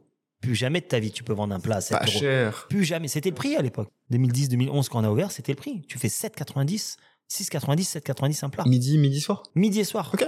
Jamais de la vie avec le coût de tout ce qu'il y a maintenant, même pas en rêve. C'est- Maintenant, c'est x2, tu fais ton x2. C'est dur à pricer, justement. Euh, des Bah maintenant, à l'époque, non. À l'époque, tu savais combien de coûtait un bidon d'huile. Tu sais, les œufs, ils ont pris x2 en 10 ans. x2 en 10 ans. Et tu peux doubler le prix de ta recette. en Et fait, tu peux pas doubler le prix de ta recette. Nous, nous, ce qu'on a fait, bon là, là, si on rouvre euh, la cuisine du wok, on va s'aligner sur le prix du marché. C'est-à-dire un plat, c'est 12-13 balles. Quand tu fais de la street food emportée. ouais. Tu vois. À l'époque, tu allais dans le 13e, tu mangeais un, un loc-lac pour 9,90. Maintenant, c'est 13 balles. Tu vois, tout a augmenté. C'est normal, c'est normal. C'est l'évolution du truc et c'est, je sais pas pourquoi, mais bon, on subit. Anyway. Et, euh, et après, donc, on a ouvert le, le Goku. On a ouvert le Goku en 2016, Mm. en 2016, et on a pris un peu les classiques de la cuisine. On a pris un bibimbap, un- on a fait un feu, mais il était Mm. jamais euh, bon. Un jour il était bon, un jour il était très bon, un jour il était pas bon. Je dis ouais, on arrête ça. C'est trop. euh, la chef elle fait ça bien, mais si elle est pas là un jour, c'est pas bien. Ok. On a fait les classiques, des currys, euh, des nouilles sautées, Les des genres de dac. euh, Ouais, le dac, poulet. c'est- petit poulet, ça, c'est des entrées, c'est facile à faire. Ça, c'est, tu prends un poulet, tu le fais bien mariner, tu vois. Et euh, on a un boucher avec lequel on travaille depuis 14 piges, tu vois. Donc là, j'ai rien d'apprendre qui va peut-être essayer de vendre. Ça me fait chier. Il va falloir que je trouve quelqu'un d'autre qui m'arrange sur les prix. Ne pars pas, s'il te plaît. S'il te plaît, reste à la maison. Et euh, donc voilà. Puis toi, au Goku, on a ouvert et c'était hyper dur au Goku parce qu'on était dans un axe où tout le monde nous a dit, vous avez ouvert ici. Vous savez que c'est très dur cette rue. C'est une rue, il y a que des cuisines, que des magasins de cuisine et rien d'autre, des bâtiments abandonnés ouais. ben, on a galéré. Et Instagram venait d'arriver. Donc, on a commencé à faire de l'Instagram, mais tout le monde n'était pas sur les réseaux. Tu avais encore du Facebook, tu avais encore de la presse, mais c'était hyper dur. Ça, c'est ma, c'était ma vision du marché à l'époque. C'était hyper dur. Je prenais même une bombe de pointure et je faisais des tags en disant bonne cuisine asiatique tout droit. Hmm. Parce que les gens, ils arrivaient, boum, ils tournaient dans le marais direct. Bon marché, boum, ils tournaient dans le marais direct. Et nous, on se trouvait sur le bloc de la mort. Je me suis déjà retrouvé avec six employés, 60 euros de chiffre d'affaires la journée. Tu pètes un câble. à la Compliqué. Tu ouais. pètes un câble. Tu te dis, waouh, c'est chaud. Tu réfléchis, tu réfléchis, tu réfléchis. Et là, boum, je me suis dit, attends, Socopa, ils ont fait la Coupe de France de burger. Hmm. Je vais m'y inscrire et je vais la gagner. J'ai cherché le pain de pain noir. J'ai mon pote Damien Schmitz qui avait la chaîne de restaurants Our à l'époque. Ouais. Il y a 10 ans, il avait les restaurants de kebab. C'était les kebabs euh, un peu sophistiqués, mais trop en avance par rapport à, à l'époque. Alors que maintenant, il y a que ça. C'est vrai. Et, et après, il m'a présenté Utopie, la boulangerie Utopie. T'as vu, je place tous mes potes. Et, euh, et Utopie, leur spécialité, c'est le charbon végétal. Donc j'ai dit à Utopie, voilà les gars, on se connaît pas. Faites-moi des pains noirs. Je dois gagner la Coupe du Monde. Je de veux burger. gagner la Coupe de France de burger. Et euh, je paye ce que ça coûte. Et je paye encore toujours au prix d'actuel, même, à- même, même maintenant, avec tout ce que je leur fais comme débit, j'ai quand même le pain le plus cher de Paris. Mon pain, il est à 1,30€. C'est hyper cher pour un pain à burger. Ouais. Normalement, la moyenne d'un pain, c'est 52 centimes, euh, 60 centimes. Mais moi, c'est un pain fait tous les matins d'une boulangerie avec un charbon, avec des graines de sésame torréfiées. C'est de la, il est quali. Même on en parlait tout à l'heure, mais pour revendre derrière ce pain-là que t'achètes 1,30€, forcément, Ouais. ouais, le prix derrière euh, s'en rejoue. Mais Ouais. et euh, exactement, exactement. Et euh, je me suis dit, mais attends, faut parce qu'à chaque fois qu'il y avait des articles, on avait eu de la presse parce que je bossais avec Fast and Food Chri- Christian à l'époque. Lui m'avait aidé un peu à avoir de la presse, des des, des trucs comme ça. C'était cool. Mais le meilleur boboon de Paris, lui qui est ouvert depuis 20 ans. Le meilleur feu de Paris, lui qui est ouvert depuis 15 ans. Le meilleur nouille sautée, lui qui est ouvert depuis 8 ans. Donc jamais moi, le petit resto asiatique qui vient d'ouvrir, allait avoir une presse quelque part. Et nous, ce qu'on a fait, c'est ce qui était fort, c'est euh, qu'on a, j'ai pas voulu associer le wok et le nouveau resto. Ouais. Parce que je me suis dit, ici, on n'a jamais eu vraiment de pub. On a fait plein de télé, des machins, mais on n'a jamais eu de grosses pubs. Et j'ai pas envie qu'ils m'associent parce que peut-être ils disent que je suis pas bon, alors que je faisais bien mon boulot. On était blindés pendant tous les jours, matin et soir. Donc, ce qu'on a fait avec mon assos, on a fait une communication masquée. On était les Daft Punk asiatiques. Je suis pas asiate, hein, mais on avait mis des masques. Ouais. Les masques de l'opéra chinois du roi singe que mon pote Dronovo avait Déjà, dessiné. Tu vois, on avait mis des masques. Et on avait fait des photos à tant que frère, dans la rue, euh, dans le 13, en train de bouffer, en train de machin. Et on, et on faisait que des commentaires en anglais. Yes, we're coming to Paris, we're in Mm. Paris. Let's, let's rock this town. Que des conneries, tu Et vois. t'as l'impression que c'est des. Et les gens, ils pensaient qu'on était des caries ou qu'on était des mecs de- d'Asie. Qui sont ces gens-là? On a eu des articles comme ça, tu vois. Et un jour, on s'est fait péter par, euh, par Joris, Qui ça? The Tester. Ok. Et il a dit, les mecs derrière le Goku, c'est les mecs de W4Walk, notre resto d'ici. Parce que quand j'ai mangé là-bas, sur le ticket de caisse, il y avait marqué W4Walk. On va pas me la faire à moi. Donc il nous a grillé. C'est lui mon pote, donc je m'en fous, tu vois. C'est une bonne anecdote. Il nous a grillé sur le ticket de caisse. Et on n'arrivait pas à avoir de, de papier de presse. Tu vois, on avait des bons gens qui venaient chez nous, mais on n'arrivait pas à avoir beaucoup de monde. Et je me suis inscrit à la Coupe de France de burger et je me suis dit, j'y vais pas en touriste. J'ai rien à perdre parce que je fais pas de burger à ma carte. Mais il te fallait la recette. euh, Il me fallait la recette. Et la recette, je l'ai réfléchi. Je me suis dit, à la base, écoute cette histoire. À la base, je voulais, moi, je suis collectionneur de basket. Un peu moins maintenant parce que c'est dur, mais euh, à en avoir, mais j'en ai pas mal à la maison. Et je me suis dit, je vais appeler mon burger le OG. OG parce qu'une paire de OG, c'est une paire de basket, une vraie originale, euh, tu vois, une paire de couleurs avec la vraie couleur. Voilà, la vraie. Et un jour, ma pote, euh, ma pote Sophie, privée de dessert, là, tu vois, elle me dit, euh, elle me dit, ah, OG, c'est original gangster. Je dis, non, OG, c'est OG, c'est original. Elle fait, c'est éclaté. Et c'est nul. Fais original gangster. Et là, j'ai réfléchi. J'ai réfléchi. Je suis sur mon canapé comme ça, je réfléchis et tout. Je regarde. Boum. Je pense à quoi? La fusion des deux cuisines. Je pense à Aniki, mon frère, le film de Takashi Kitano. C'est un, un yakuza. Ouais. Pour ceux qui ont la référence, Aniki mon frère, brother en anglais, Aniki mon frère et tout. C'est un avec euh, Takashi Kitano, un petit spoil, c'est un petit trailer. C'est un, un yakuza. Hmm. Ça part en couille au Japon. Il part faire le le Thug Life au- à Los Angeles. Donc tu vois la, la fusion des deux mondes, Ça commence déjà. le Japon et les États-Unis. Le Japon, c'est la droiture, la sagesse, le burger équilibré et le burger, pas le bur- enfin et les, les, les, les, les ingrédients équilibrés et le burger c'est américain. Donc j'ai mis le burger américain avec le- la droiture japonaise. Et quand je suis parti loin avec le burger noir, pourquoi j'ai voulu faire un burger noir? Et ce burger noir, je l'ai trouvé en Europe de l'Est. Les premiers mecs Qui ont fait les burgers noirs, les plus caïras de l'Europe, c'est les mecs de l'Europe de l'Est. C'est les Forcément. Ukrainiens, les, Forcément. les- et je crois mais c'est en Ukraine que je l'ai vu, c'est une photo, je l'ai encore la photo. C'est les mecs là-bas, ils te mangeaient avec des gants noirs et tu mangeais un burger noir, ça faisait très caïra. Et je me dis wow, Je veux faire ça. ce burger il est énervé, tu vois. Et je me suis dit, je vais lui- je vais l'appeler Black OG, original gangster. Ouais. Donc le pain noir correspond aux vestes noires des yakuza et toutes les couleurs qu'il y a dans le burger, le vert, le jaune, le Mm. violet, le enfin toutes les couleurs, les sauces, etc. C'est la couleur des tatouages des yakuza. Et quand je suis parti sur scène au- à, à la Coupe de France de Burger, j'étais sélectionné avec un beau storytelling. Il faut un storytelling. Il faut vendre du rêve, pas juste vendre à manger. Il faut expliquer pourquoi tu as ci, ça, ça sur ta carte, tu vois. Et je suis parti faire la compétition. Je me suis entraîné des jours et des jours. Mm.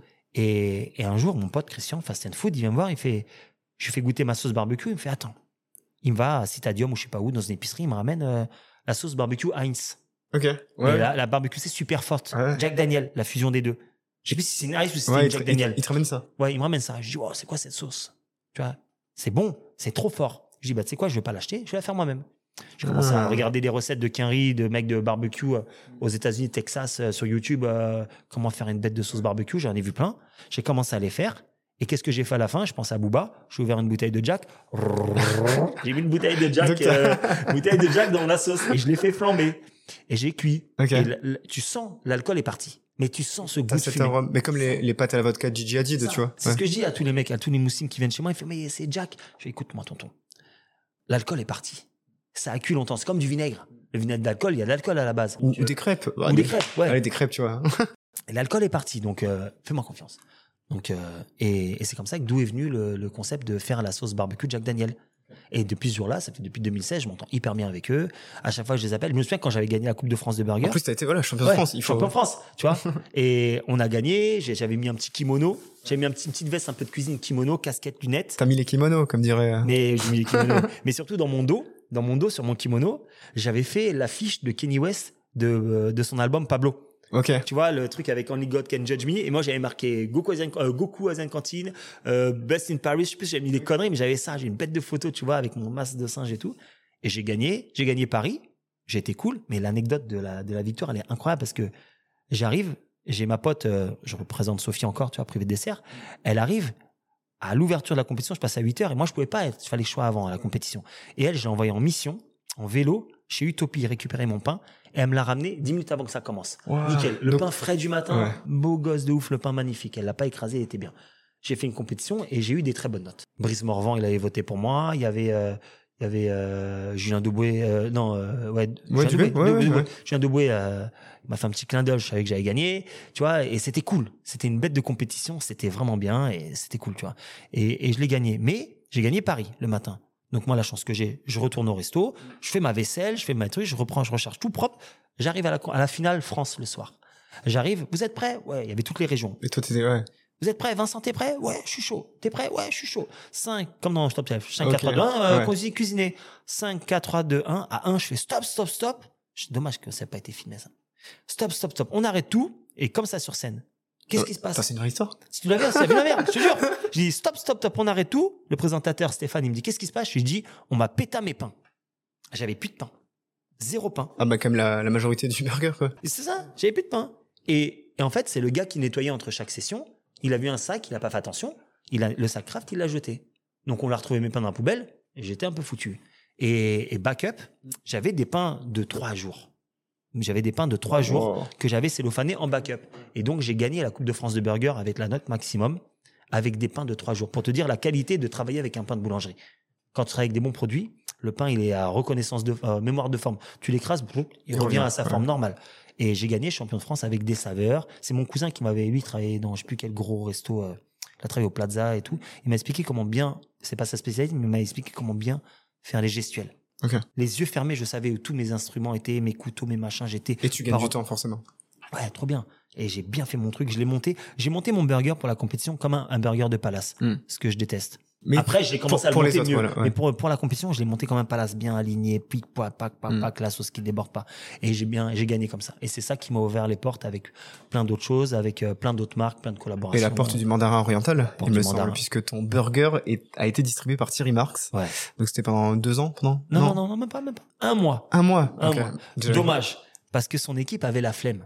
C'était le best-seller, c'était le best-seller de, de l'hôtel quand il a ouvert. Moi, je travaillais au Four Seasons pendant des années. Donc, j'avais plein de potes dans tous les hôtels. Quand moi, je suis parti, mon pote Patrice, il a été au Mandarin, euh, l'autre, il a été là-bas. Tout le monde est parti à droite à gauche. Et, et, euh, et un jour, je suis à Test of Paris Ouais. avec mon pote Damien, là, de Our. Et il y a Thierry Mars qui vient me voir, qui me fait, on se voit bientôt le mec des burgers. Je fais, oh, il me connaît, lui. Comment ça tu sais, euh, Thierry Marx Ouais, tiens, je fais, qu'est-ce qui se passe? On est dans quel univers? Le métaverse avant l'heure. Et après, Christian, qui s'entendait très bien avec euh, Fast and Food, s'entend très bien avec Thierry Marx, il m'envoie une photo. Il me dit, c'est bon, tu vas faire une collab avec Thierry Marx. Je fais, BG C'est BG ce truc-là Et j'arrive, j'appelle mon pote Edouard pour venir faire des bêtes de photos et tout. On est dans la, on est dans, dans la terrasse du, euh, du 8, au Mandarin, et je commence à faire des burgers. Je lui montre, mais Thierry Marx, il mange pas de burger, il mange pas beaucoup de viande. Oui, il mange pas de viande, même de mémoire. Donc il est avec ses baguettes, il décortique mon truc. Je suis en train de dire, mais qu'est-ce qu'il fait avec ses baguettes dans mon burger? Ah ouais. tu vois. Et on a fait un bête de burger. C'est le mien, hein. c'est le mien. Ils n'ont pas fait d'autre. Ouais. Ils ont rien mis dedans. Et euh, c'est juste ce qui est dommage. Et ça, je le regrette, mais c'est pas grave, c'est quand même une belle image. C'est que son équipe ne voulait pas le vendre le soir, ils voulaient le vendre que le midi, parce qu'ils avaient la flemme de le faire. Ils avaient la flemme de le faire. Et ça, je suis déçu parce que ça a cartonné. C'est moi qui leur livrais les sauces. Je leur demandais juste de faire de la mayo. Ouais. Le seul truc qui m'a déçu aussi, c'est que leur- on faisait des pickles. Eux, ils mettaient des cornichons de sandwich de rillettes. Ah ouais, c'est pas pareil. les cornichons tout fins en lamelles. Pas pareil. Et au lieu de mettre du, de- du euh, comment ça s'appelle, au lieu de mettre du, du cheddar, Ouais. ils mettaient de, du gouda, le, le orange là, du. Ah bah oui, du, oui, ça. T'as du Gouda, t'as du, ma, du Mazdam, t'en as plein. Et c'est ça qui m'a énervé, mais c'était quand même le best-seller et les gens ils kiffaient. Bon, il était quand même à 39 balles, mais il était bien fait. Mais voilà, c'est quand même un plaisir de rentrer dans ce milieu-là. Mais je suis juste déçu que on n'ait pas poussé. J'aurais dû avoir ouais. poussé une grande gueule et à dire. En fait, moi, je leur ai expliqué comment faire des burgers. Je me suis retrouvé en cuisine avec eux, pas avec Thierry Marx, avec son équipe. Je leur ai dit, les gars, avec tout le respect que j'ai, je peux pas vous apprendre moi à cuisiner. Vous êtes des génies. Vous êtes à des années-lumière de ce que je sais faire. Mais Moi, je fais une omelette. faire, euh, Elle est bonne. Vous faites une omelette. J'en rêve toute la nuit, tu vois. Donc, euh, bon, ça c'est bien fait. On a quand même bien bossé. C'était le meilleur, la meilleure vente de, de- du lunch pendant un mois. On avait fait le Mon Burger versus c'était black and white. Il y avait le black, c'était le mien, et le white, c'est celui de Terry Marx. J'ai envie de te dire que le white, il a pas trop bien marché. Et, euh, et, et là, j'ai deux questions qui viennent par rapport à ça. La première, déjà, peut-être qu'on peut en parler. Est-ce que toi, t'as gagné de l'argent ou alors c'était juste de la collab et visibilité? Non, j'ai gagné de l'argent parce qu'on fait rien gratuitement dans ce monde, mais comme je t'ai dit, je suis pas parti pour m'enflammer. J'ai demandé un pourcentage de vente. Ouais. Parce que pour te dire, on l'a fait qu'un mois, le midi. Donc ça s'est bien vendu. Mais s'ils en ont vendu euh, 50 par jour, ah oui aussi. Et le pain était frais du matin. Ils avaient la flemme d'aller le chercher à la boulangerie. Donc ils voulaient le congeler. Ah et ouais, moi je leur ai dit non. J'ai dit moi tu me fais pas mon burger avec du pain congelé. Donc c'est un peu ça qui a fait que la, la, la collab a pas duré aussi longtemps. Mais moi je leur ai dit je vous le livre le matin le pain. Envoyez un livreur, envoyez un groom pour que ce soit carré. Moi je- on a fait un beau truc pour que ce soit bien fait. Tu vois. Et c'est juste ça que je regrette. Mais euh, mais voilà quoi. Mais je sais plus ce que je voulais dire, mais c'est ça. Et, et pour un mec qui s'est toujours considéré comme moyen, comme tu le disais tout à l'heure, euh, ça fait quoi du coup de Thierry Marx te contacte pour un burger, être champion de France du burger? Qu'est-ce que ça fait tout ça pour un mec qui s'est toujours senti moyen? Bah, ça montre que tu peux toujours faire plus en fait. Ça montre que tu peux toujours faire plus. et Ça montre que tu peux. euh, Parce que j'ai pas fait d'école de cuisine. J'ai appris à manger. J'ai appris. Tu sais quoi J'ai appris la cuisine en regardant YouTube. Tu sais, j'avais une émission. euh, on avait fait une émission avec des gars à l'époque où euh, on faisait euh, un reportage chez Tank Frère. On faisait des interviews dans Tank Frère et puis après ils partaient les invités que sur la, la, la, la communauté asiatique, hein, Ok. de toute l'Asie. Et après, la communauté asiatique, l'influenceur, que ce soit un journaliste, un, un entrepreneur, un acteur, un mec de la télé, etc. Et après, il venait avec moi en cuisine. Et je faisais un plat, mais pas de son pays. ok. J'ai testé une fois de faire taille contre un taille. Il a validé, mais il m'a dit non, il m'a dit que Ah c'était très bon, mais la prochaine fois, mets du citron vert au lieu de mettre du citron jaune. J'avais pas de citron vert, j'avais la flemme. Et, et donc je faisais Laos, je te faisais chinois, t'étais chinois, je te faisais viet, etc. Et et ça a grave cartonné. Et sur- surtout, c'est des recettes que moi je savais manger, Mm. mais que je savais pas forcément faire. Donc moi, j'avais j'avais plein de pages YouTube où je regardais les émissions de cuisine. J'ai plein de Ouais. livres de cuisine à la maison. J'étudiais ça, je faisais ma fiche technique, et le lendemain, en freestyle, sans l'avoir jamais fait, sauf quand c'était des plats difficiles, je m'entraînais un peu avant. Et en freestyle, sans l'avoir jamais fait, je te faisais le plat, je te reproduisais un plat, tu vois. Et après, des plats simples, des plats de la street food, mais des, des poissons machin, des, des bœufs trucs, des, j'ai même fait un ramen euh, tout- en cinq minutes, tu vois, avec un bouillon végétarien. Et, et j'ai fait mes pâtes tout seul. Sur la vidéo, tu me vois, j'ai fait mes pâtes élastiques. le mec s'arrête C'est- Utopie qui m'avait donné la, la farine de gruau. Il m'a dit, tu vas voir avec ça tes pâtes, c'est un élastique. J'ai fait les pâtes, j'ai acheté la machine comme ça que j'ai acheté une machine à 200 balles, j'ai utilisé une fois, juste pour la vidéo. Tu vois? Et on était payé par tant que frère pour le faire. Ça leur faisait une publicité, ça leur faisait de la com, c'était cool. Et puis l'argent qu'ils nous donnaient, c'était pas la folie non plus, mais on se rachetait du matos, on se rachetait des micros, on se rachetait un- des ordis, des machins, des appareils photo, et on partait tous les 3-4 mois en Asie. C'est pour ça qu'on a fait un reportage à Tokyo, Mmh, que je répète qu'on n'a jamais eu. On a fait un putain de reportage, deux reportages à, à Bangkok, on a fait un reportage incroyable à Hong Kong, et après on s'est séparés avant de faire euh, la, la Corée. Mais euh, ce qui est assez drôle avec ton histoire, ça me fait penser à ma pro- à une de mes propres histoires aussi, tu vois. Mhm. Euh, je faisais beaucoup de cuisine sur Instagram. Ouais. Tu vois, je cuisine souvent des petits plats que je mets en story, des reels, etc. Et euh, une copine qui bosse. Italien alors? Mais italien, souvent italien. Ouais. Ouais. J'ai un pote qui me dit arrête de faire des recettes de pâtes, ça sert à rien. euh, trop bon, les change. pâtes, c'est la vie, les pâtes, les pâtes, c'est la vie. Et du coup, une amie, euh, Carla, qui, qui, qui nous écoute, je pense, euh, qui travaille à Libourne Faites le Vin, qui m'envoie un message en disant on cherche des influenceurs pour faire euh, des cours de cuisine en direct euh, devant toute une scène, devant, je sais pas, une centaine de personnes, en live Facebook, etc. Et je fais euh, ouais. J'avais jamais fait de ma vie, Chaud. mais mes, mes recettes sont toujours freestyle. Et je fais ok, je le sens bien, t'inquiète pas, ça va aller.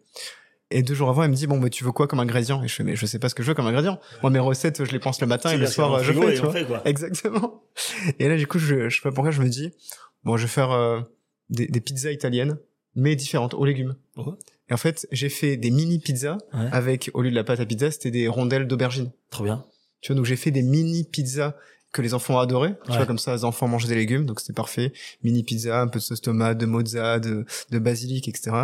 Donc premier jour.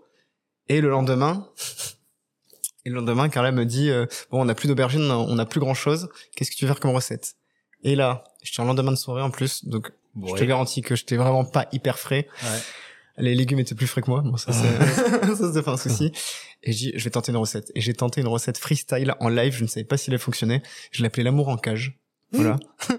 j'ai, je sais pas, j'ai ouvert des, des courgettes, des petites courgettes farcies, euh, des, cour- des courgettes à farcer, je les ai ouvertes et j'ai mis dedans de l'œuf euh, que j'ai fait euh, cuire euh, au bain-marie. J'ai rajouté des petits bouts de lardon, des champignons. Et voilà, je me Mais suis ça a l'air d'être bon, ça. et apparemment, c'était incroyable. Ah ouais. voilà. Je t'avoue que j'ai pas mangé parce que je préfère faire manger les gens. Mais voilà. Donc, comme quoi, on peut faire des recettes freestyle et, et Bah, les faire réussir. Mais tu sais qu'il y a, il y a, pendant le Covid, il y a plein de gens qui se sont, euh, qui se sont euh, dit chef cuisinier. Ouais. Mais c'est là où il y a plein de gens qui ont pété comme ça sur le Covid parce qu'ils ont fait des recettes qui t'ont des recettes de la galère. Ouais. Mais des recettes de la galère, je sais pas si moi je dis faire des recettes de pâtes, faire des recettes tout simples. Et puis avec tous les étudiants qui galèrent en ce moment pour manger, Ouais. tu vois, tu diras à ton pote d'arrêter les recettes de pâtes qu'il a qu'avec des pâtes, tu peux nourrir euh, tu peux nourrir un peuple pendant longtemps. hein. c'est non, c'est important ça de faire des recettes des, les recettes de la de c'est tout ton frigo. Tu vois, comme euh, je répète Booba, hein, les pâtes au thon. Hein. Et tonton, je te ferai goûter les pâtes au thon. Tu vois, ça c'est un classique. Tout, quand t'as rien à manger, t'ouvres ton frigo, t'as des pâtes, t'as une boîte de thon, tu fais des pâtes au thon. Je sais plus qui m'en parlait des bateaux thon euh, sur l'épisode. Quelqu'un m'en parlait sur le prisonnier, c'est podcast. un truc de prison. Alors, j'ai pas eu de prisonnier sur le podcast, plus, mais. Ouais. Booba a déjà goûté le OG Burger? Non, mais j'aimerais bien. Ouais. Booba, si tu nous écoutes, on a Si un tu burger nous pour toi. écoutes, Je vais te taguer dessus. En fait, le, le resto en face, la Jaja. Et la Jaja, c'est, euh, c'est euh, Daki, c'est un génie, ce mec, il est trop trop fort. Et avec sa meuf, et lui, il connaît bien Booba. Et à chaque fois, je lui dis, s'il te plaît, ramène-moi Booba quand même. J'aimerais bien le voir. Tu vois. Ah, ce serait génial. On a eu pas mal de gens qui sont venus, mais Booba, ça serait bien. Quoi. serait le, Ça, moi, je le le avec grand plaisir. Je sais que t'adores euh, la bouffe. Euh, Ouais. T'as fait des road trips plusieurs fois en Asie, t'en parlais. Mm. Et même des food trips euh, au Japon, il y a pas si longtemps avec Nicolas, Ouais. donc notre ami le petit français. Il m'a dit que tu mangeais toutes les deux heures. C'est Ouais. quoi cette histoire? Ah, il te l'a dit Il m'a dit que tu Oh, mangeais toutes les deux heures. C'est quoi cette histoire écoute. T'es un morphale le gars Euh, quand tu es sponsorisé et que tu as un budget food euh, illimité, euh, tu peux te permettre de manger aussi souvent. En fait, moi, je mange beaucoup. Ouais. J'ai dit, je mange beaucoup. Et comme on faisait que marcher, on faisait que marcher. C'est en 2019. En fait, on avait Ouais. été invité, euh, je le remercierai jamais assez. Moi, je connais bien Tokyo. Mm. Et pour avoir été plusieurs fois là-bas et habité là-bas. En fait, je sais bien m'orienter. Tout change tout le temps. Tu retournes six mois après, il y a un truc nouveau qui est arrivé, bref. Et, euh, et, et sa copine, Margot, de l'époque, euh, You Make Fashion sur les réseaux, Mm. tu vois. Et elle a dit, va avec Vincent, parce que moi j'ai déjà été, puis euh, j'ai autre chose à faire, mais va avec Vincent. Ils m'ont proposé ça, moi j'étais comme un ouf. J'ai comment ça Il me dit, tu pars nourri, logé, blanchi, petite finale, finale, demi-finale, je sais pas quoi, dans l'ordre, ouais, j'ai mal le- dit, du rugby. Génial. Tu vois. Tokyo, 10 jours, ça m'a coûté 4 euros. Et tu sais ce que c'était les 4 euros? Des karaage au yuzu, où j'avais tellement la dalle, et ils m'ont donné envie. J'ai pris des karaage au yuzu qui étaient, qui étaient du lendemain euh, chez 7-Eleven. Ok. Tu vois Je mais ils ont l'air incroyables. Et voilà, c'est tout. Mais on a mangé comme des malades, on s'est cassé le crâne. On était une putain d'équipe, on a rigolé. Parce que moi, je suis relou. Ah ouais? Sur quoi? Ouais. Sur la bouffe ou sur. Non, surtout. Non, pas relou dans la bouffe, mais je, je suis. Comme ma femme me dit, elle m'appelle le dictateur. C'est toi qui décides, toi qui veux faire ça. Je dis non. Elle me dit, avec Nicolas, tu sois gentil. Ouais. Je dis, mais moi, je suis toujours gentil. C'est juste que c'est toujours ce que je fais, tu vois. En fait, j'ai toujours pris ça. C'est que tu sais pas ce que tu veux faire. On est ensemble. Tu sais pas ce que tu veux faire. Ben, on fait ce que je veux. C'est logique. Ouais, logique. Dans le fond. ouais. On fait quoi? Je sais pas. On va, on va manger où? Je sais pas. Bah, viens, on va manger là-bas. Bah, à force, au bout d'un moment, c'est toujours toi qui décides. C'est toi le dictateur. T'es un driver, ouais, t'es un Oui, conducteur. ça, en fait, t'es un Je suis conducteur. un chauffeur, je suis un chauffeur. Je- Follow me, follow me. En parlant de chauffeur, euh, t'as été chauffeur, t'as t'as conduit Pharrell Williams. Ouais, plein de fois, Farrell. Euh, C'est quoi, c'est quoi cette histoire? Non, en fait, tu vois, c'est pour ça que quand je te dis, je suis rentré dans le métier, ce que je te disais au début, je suis rentré euh, dans le métier de chauffeur par la fenêtre, Mm. parce que j'ai, je revenais de euh, Japon, je crois, ou je sais plus d'où je venais, et j'avais aidé une pote euh, à, à faire, elle avait une petite marque, un petit chat, c'est le logo de sa marque, Lollipop. Ils avaient des boutiques à Châtelet et tout. Et, euh, et j'ai aidé à faire un truc, on a fait des photos un peu à droite à gauche dans Paris de son chat, tu vois, du petit chat rose. Et à un moment, je n'irai pas être l'année et mon pote, il m'a recontacté il y a pas longtemps, c'est un dinguerie, ça fait 10 ans que je l'avais pas vu. Mon pote, a, il s'appelle Armen, et la boîte, elle s'appelle Chabé Limousine. Et, et euh, je vois le mec, moi je suis sur les champs avec elle en train de faire des photos, et je vois le gars, il sort de la voiture, et il met un petit vin, un gros cigare, il met un petit 20 balles dans la poche de mon pote, il dit, vas-y, va boire un café. Et moi, pour rigoler, Mm. et je l'ai répété 50 000 fois cette histoire, et j'ai dit, pour rigoler, moi aussi j'aimerais bien prendre un petit café à 20 balles, tu vois. Et, et elle me dit, bah, va lui demander. Mm. Comment ça va lui demander? Elle fait, va lui demander. Et elle m'a poussé sur la voiture. Et comme je te dis, par la fenêtre, ma tête, pardon, ma tête, elle est rentrée par la fenêtre comme ça. J'ai glissé ma tête sur la fenêtre ouverte, tu vois. J'ai fait, s'il te plaît, je parle pas de bien foncé. Je veux faire ton travail. Je te jure. J'ai dit ça comme ça. Accent pété. Hein. Ouais, t'as vraiment, même en, en français, un Même mauvais en accent. français, ouais. il est nul, tu vois. Et il m'a dit, ben, tiens, appelle cette boîte. Ouais. J'ai appelé cette boîte, j'ai fait l'entretien. C'est à leur, leur base alimentaire. C'est un des plus vieux, euh, une plus- des plus vieilles sociétés de chauffeurs parce que c'est eux qui avaient, qui avaient gardé pendant les guerres les voitures. Mm. Parce qu'il n'y avait plus de voitures. Ouais. Et eux, ils avaient entre, cette famille-là, ils avaient entreposé des voitures Malin. pendant la guerre pour qu'après, ils aient des voitures pour pouvoir se déplacer et emmener les chefs d'État, etc. Mm. Et euh, 1900, 1000, je sais plus combien. Et, euh, et j'ai fait l'entretien, mais pas avec l'accent euh, anglais, hein, avec l'accent français. Je lui ai dit que ouais. j'avais sorti une blague pour rentrer, tu vois. Et j'arrive comme ça et on parle, on parle. Et elle me demande Paris. Paris, je connaissais bien même. J'allais tout le temps à Paris, je me baladais. Elle me dit Où est ça ici? Où est ça ici? Pas de GPS, pas de téléphone à l'époque. hein. J'avais un ouais. Sony Ericsson. Donc on savait où était Notre-Dame, Ouais, machin. c'est On vrai. savait comment s'orienter. Si vous avez un circuit touristique, qu'est-ce que vous faites? Je fais ça, ça, ça, ça, parce que ça fait un escargot, c'est bien. On visite, on finit ici, c'est un bon quartier. Et, euh, et à un moment, elle me dit Mais je vois que vous parlez japonais. Je fais Ouais. Et là, la sueur, elle arrive là. tu vois. Elle me dit Vous le parlez comment? Et je lui dis Punchline de l'année, je lui dis Je parle mieux japonais que quelqu'un qui ne le parle pas. Elle a éclaté de rire, elle m'a dit c'est bon, demain tu commences. Et Ok. j'avais- j'avais- J'étais le seul, on était deux. Il y avait un mec qui, qui parlait très bien japonais et, moi qui parlais Ouais. euh, moyen. Mais- La suffisance. ouais. Bonjour, au revoir, merci, vous allez où? Combien ça coûte? Euh, euh, Je veux manger ça, qu'est-ce qu'il y a? Quelle heure il est? Ça suffisait pour faire mon boulot, Ok, tu vois. génial. Et je suis rentré dans ce staff-là et, et j'ai évolué au fur et à mesure et j'aimais bosser, donc je bossais beaucoup. Mm. Et mon anglais était correct. J'avais toujours des bonnes chats et machin, donc euh, je sympathisais beaucoup avec les clients et j'ai évolué jusqu'à euh, faire. Au début, je faisais que des pilotes d'avion, jusqu'à par la suite m'occuper que des palaces, Ouais. Four Seasons, Ritz, Plaza, Meurice, etc. Et quand tu es arrivé au top de la, du, du grade de la boîte, Ouais. t'étais Four Seasons. Et moi, je suis arrivé Four Seasons dans six mois. Et je suis resté euh, presque huit ans dans cette boîte. Ah, Là, fait, pas ouais. du gain.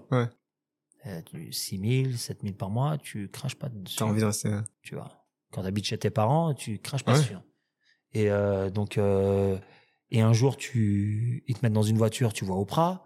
Un jour, tu te mets dans une voiture, il te voit le, le mec, j'ai oublié son nom, qui jouait dans Hero, là. Le, Trop vieux pour Hiro, moi, Hiro avec Hiro Nakamura. Euh, Un jour, il te dit, après le procès, tu vas conduire Kobe Bryant pendant une semaine. Damn, Kobe Bryant pendant une semaine. Incroyable. Euh, Pharrell Williams Fashion Week plein de fois.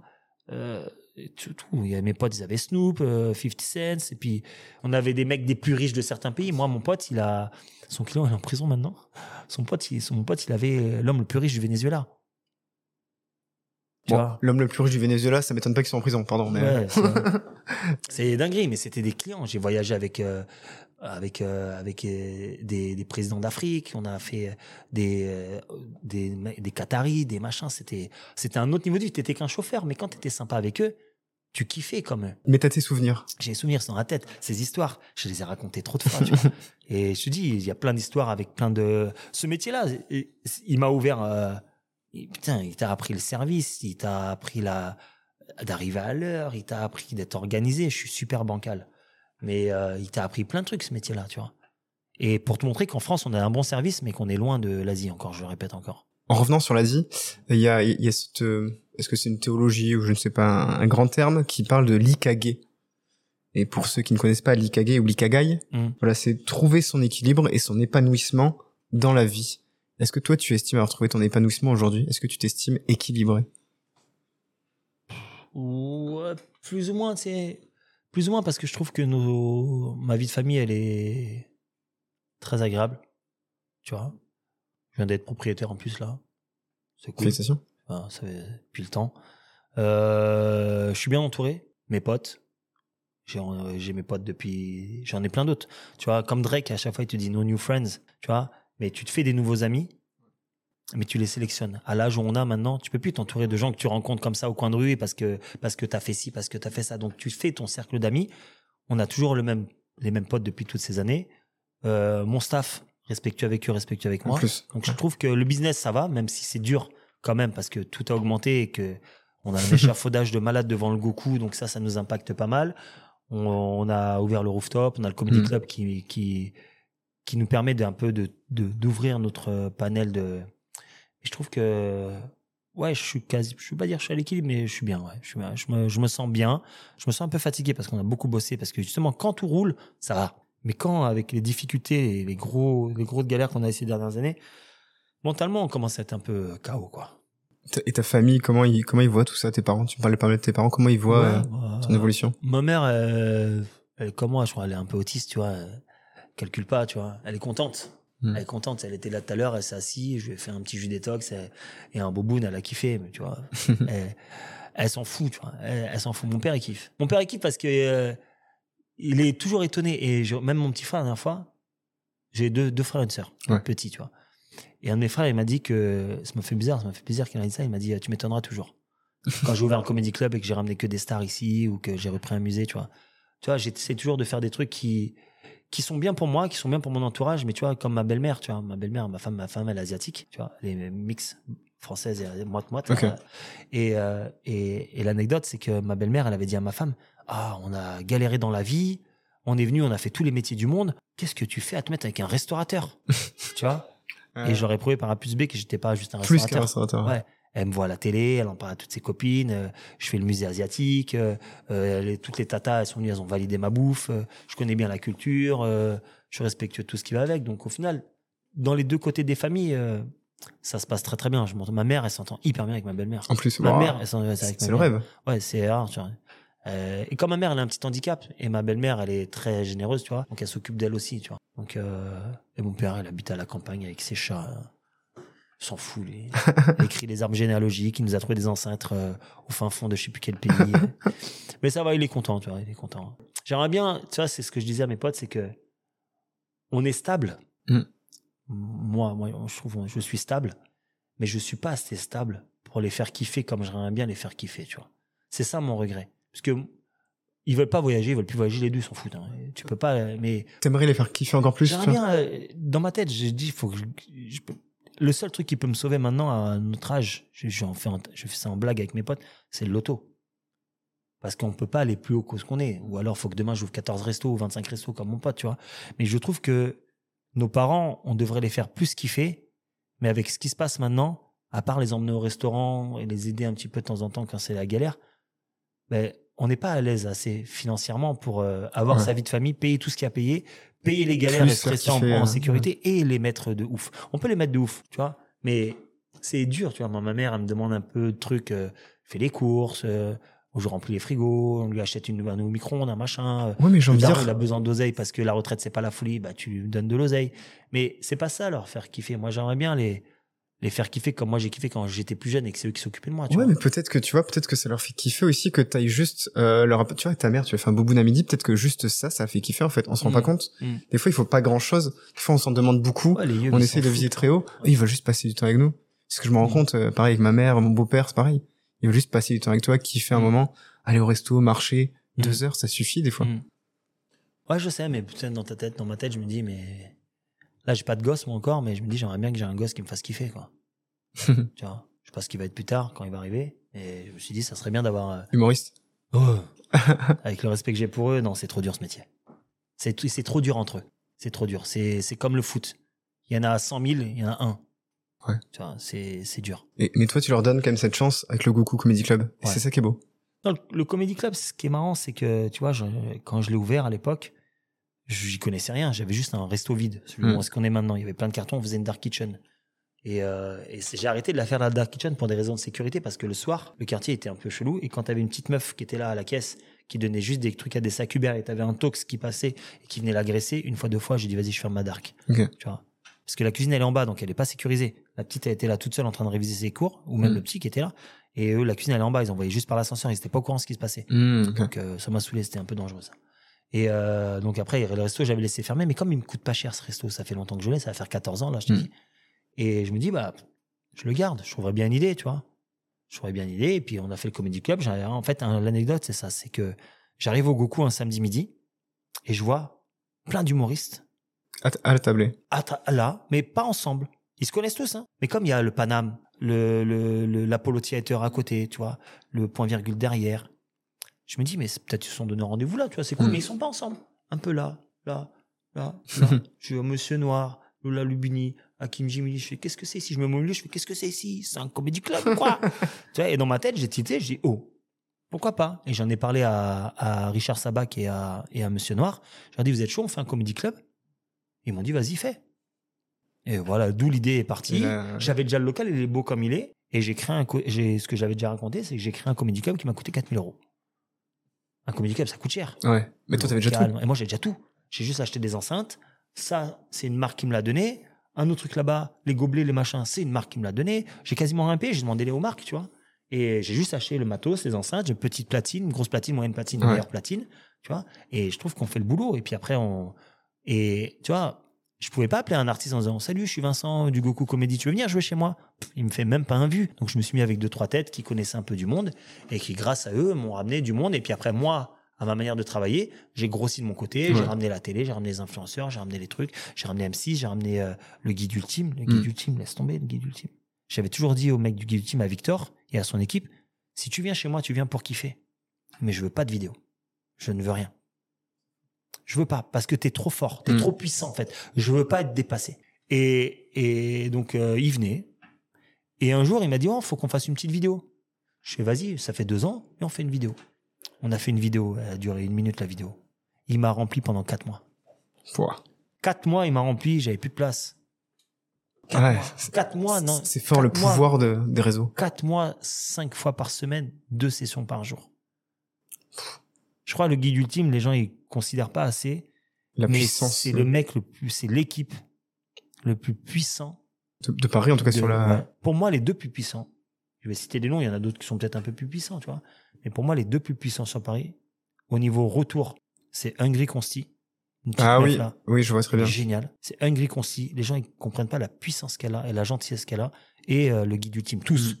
Que ce soit Anissa, Ali ou, ou Victor, peu importe. Là, j'ai tourné une vidéo avec Ali. euh, il m'a emmené bouffer. On a fait des poulets frits. J'ai jamais mangé des poulets aussi bons. J'en ai mangé des pas bons. Ouais. Dans le la, dans Ah, la truc qu'on a fait. La vidéo, elle va sortir bientôt. Mais celui qui m'a emmené manger, j'ai pété un câble sur le poulet. à des années, mais 10 000 fois, 100 000 fois meilleur que le mien. Je salive. Je vais essayer de lui piquer la recette au mec. J'ai faim. On arrive, Non, on euh, On arrive euh, assez proche presque de la fin de cet épisode, même si on pourrait tourner des heures et faire de la cuisine en même temps. Peut-être un jour, tu sais pas, il y, a- il y a un projet qui arrive, hein. on en reparlera. On fera de la SMR avec euh, juste un, un podcast de, de bruit de cuisine. Oh là là, ça serait incroyable. Et c'est les plats, tu vois. Ouais, Chaque épisode, c'est un plat. vont- un plat qui va nous raconter une histoire. Raconte-nous une histoire. Ouais. Allez, Ouais, ouais, ça c'est le Karadjé. c'est ça. Mais bon, j'entends vous êtes sur double dose ASMR, double dose de cuisson. Ouais. Euh, je crois que sur ton mollet, t'as une boule de cristal. Non, sur la cuisse. Ah, sur la cuisse. Sur la cuisse. Bon, bon, on peut pas la voir là, et c'est bon. Je, enfin, je te la demanderai pas de me montrer.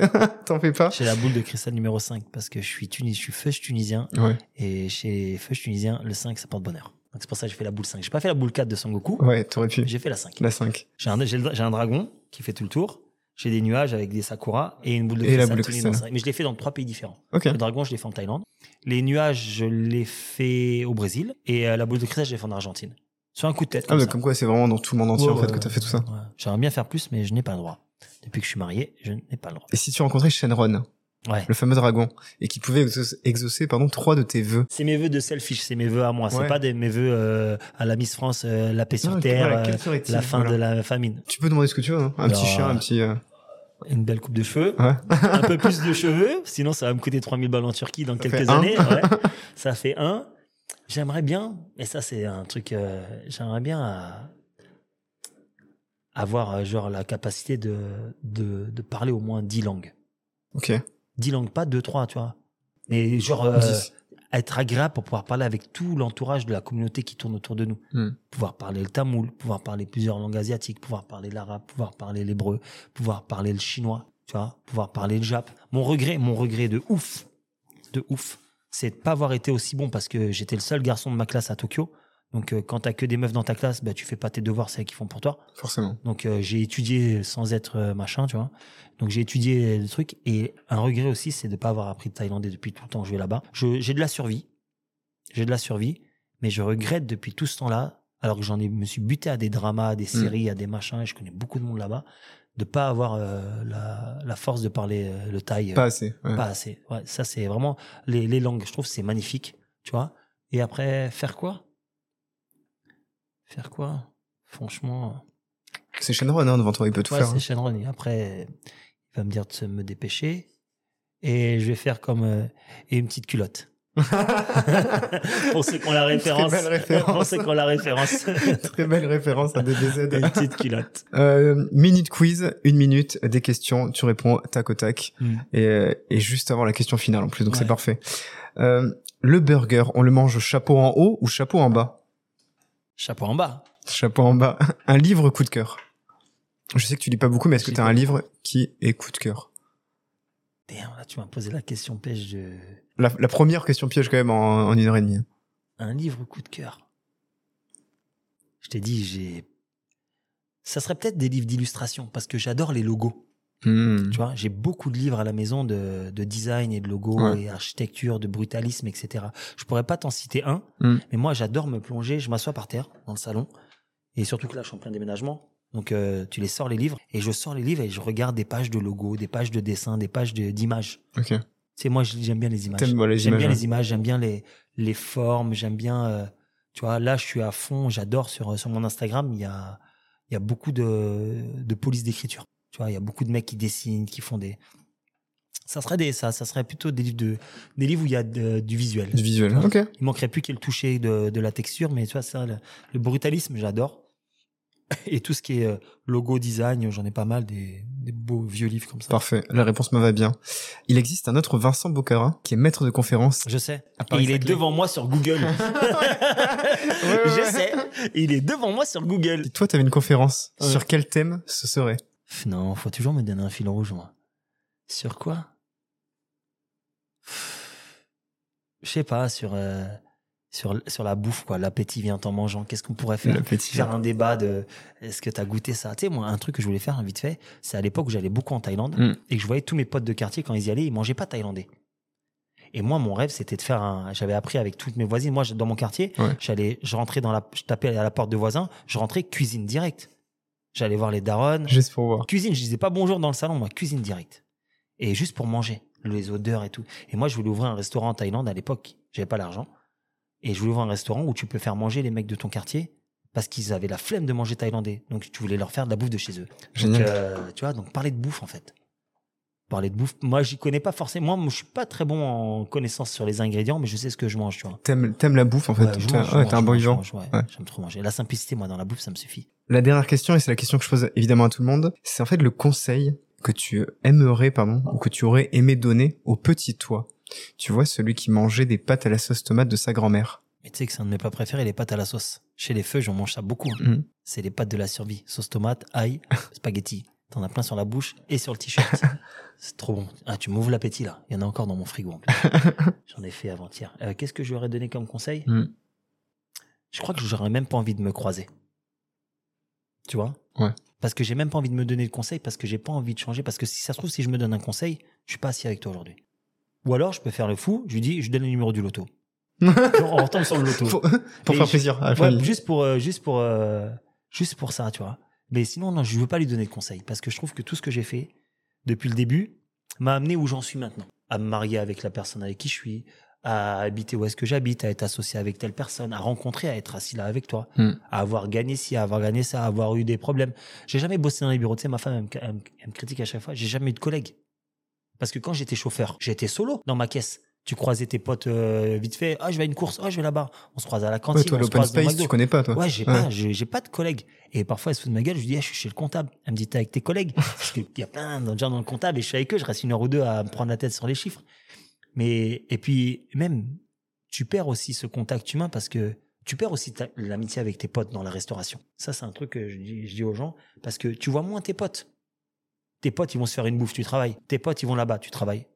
Tes potes, ils vont manger là-bas, tu travailles. Donc, le seul moyen de voir tes potes, c'est de les harceler pour qu'ils viennent manger chez toi. Et les jours où tu travailles pas, bah, eux, ils travaillent, c'est-à-dire les lundis souvent. Et les restos, ils sont fermés. Le... Heureusement qu'il y a le 13e et qu'on va bouffer Mm. dans le 13e le lundi souvent. Mais voilà, c'est ça. Et c'est ça, c'est ça le point négatif de la restauration, je trouve. C'est que tu vois moins le sang. Tu vois moins ton, ton, ton, ton cœur de tes potes. Tu vois, t'as perdu, moi, j'ai perdu contact. On se voit encore, mais on a perdu cette affinité où parfois j'allais chez mon pote quand j'étais chauffeur, mon pote Cyprien, je tapais à sa porte. Le gars, il, venait, il travaillait en boîte de nuit.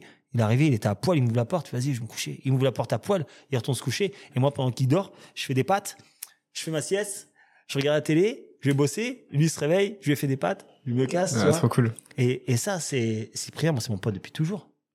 Mais j'ai perdu ce, ce rela- relationnel avec lui parce que lui, il a un- une, un- une vie d'un côté, moi, j'ai une vie de l'autre côté. Et on a perdu. C'est le seul problème que je trouve dans la restauration, c'est que tu perds le, le contact avec tes potes. Tu as des nouveaux potes qui viennent, qui sont tes clients, qui deviennent potes plus plus et qui, avec qui tu voyages, comme Nico, comme Mm. machin, etc. Comme plein d'autres que j'ai eu aussi. Mais tu as perdu euh, cet aspect de, de partage avec tes potes d'enfance. C'était génial. Euh, J'ai passé un super moment Merci. avec toi. J'aime trop raconter ma vie et ça m'a fait plaisir de parler Et, ici. et- Très bien équipé, très beau matériel. Euh, Et, puis on rigole bien, et tu vois, j'aime bien cette, ce, ce personnage que t'as aussi, tu vois, parce que tu restes quand même un personnage. On a pu voir aussi, pas tes failles, mais aussi l'homme qui se cachait derrière, ouais. tu vois, en, en profondeur, un peu le, le petit garçon que tu étais, celui qui est, enfin celui qui n'était pas hyper moyen, mais celui qui se pensait Ouais. toujours très moyen. Et, et c'est bien de voir cette évolution que tu as faite derrière, de te rendre fier, je pense aussi. J'essaye. Mais c'est ce que j'ai là tout à l'heure avant de venir ici. Parce que moi, si on parle, on va rester longtemps. Tout à l'heure, je parlais avec, euh, j'étais au resto, il y avait mon pote Jean-Marc qui est le directeur, euh, et c'est lui qui nous négocie nos alcools avec les marques. Et il y avait le directeur de Millet. Millet, c'est un gros fournisseur d'alcool Mm. dans Paris et tout. Et on parle et je lui ai dit, euh, je lui ai dit comme ça, je lui ai dit avec ce que j'ai fait avec le rooftop et avec le comedy club. Je lui ai dit la dernière fois, j'étais chez moi comme ça et j'étais en train de me regarder, je me dis, beau gosse quand même, j'ai géré pas mal de trucs. Hein. et la dernière fois aussi, j'étais au rooftop parce qu'on a récupéré le rooftop. On n'a pas parlé du rooftop, tu vois. Ouais, mais on aurait pu parler tellement de Ouais. choses. Et j'étais au rooftop, Ouais. c'était blindé. Gros son, les gens ils kiffaient, il faisait beau, ça bouffait. Et les gens ils savent pas qui je suis. Hein. 95% des gens qui étaient là-bas ils savent pas qui je suis. Moi j'étais comme ça au troisième étage du rooftop, les bras sur la tête comme ça, avec un sourire de malade. et je regardais comme ça et je disais, eh c'est trop bien, tu vois. Et je me suis félicité moi-même. En fait, faut se féliciter soi-même. C'est ça que j'ai toujours dit à ma femme, c'est qu'il faut toujours avoir confiance en soi, confiance en soi, et de pas avoir peur de, de foirer. On foire. Hein. Et de se féliciter, de s'auto-féliciter. C'est important de se dire que oh, je vais pas me regarder dans la gueule en me dire je suis un beau gosse. Ça marche pas trop. Mais se féliciter de son travail, c'est ça qu'il faut dire. C'est que j'ai bien travaillé. J'ai, faut être, voilà, c'est tout. C'est ça que je me dis à chaque fois. Alors, chers amis, continuez vous aussi à bien travailler, continuez à croire en vous, en vos projets. Regardez, vous pouvez faire de tout comme métier. Commencer par vendre des cartes Dragon Ball Z, partir au fin fond de l'Asie, devenir euh, chauffeur de Pharrell Williams, de Kobe Bryant, d'Oprah Winfrey, et puis finalement revenir euh, à votre premier amour qui est la cuisine, et puis pourquoi pas finir par un petit plat de pâtes à la sauce À la tomate. sauce tomate. Merci beaucoup, à très bientôt. Merci, merci. Yeah.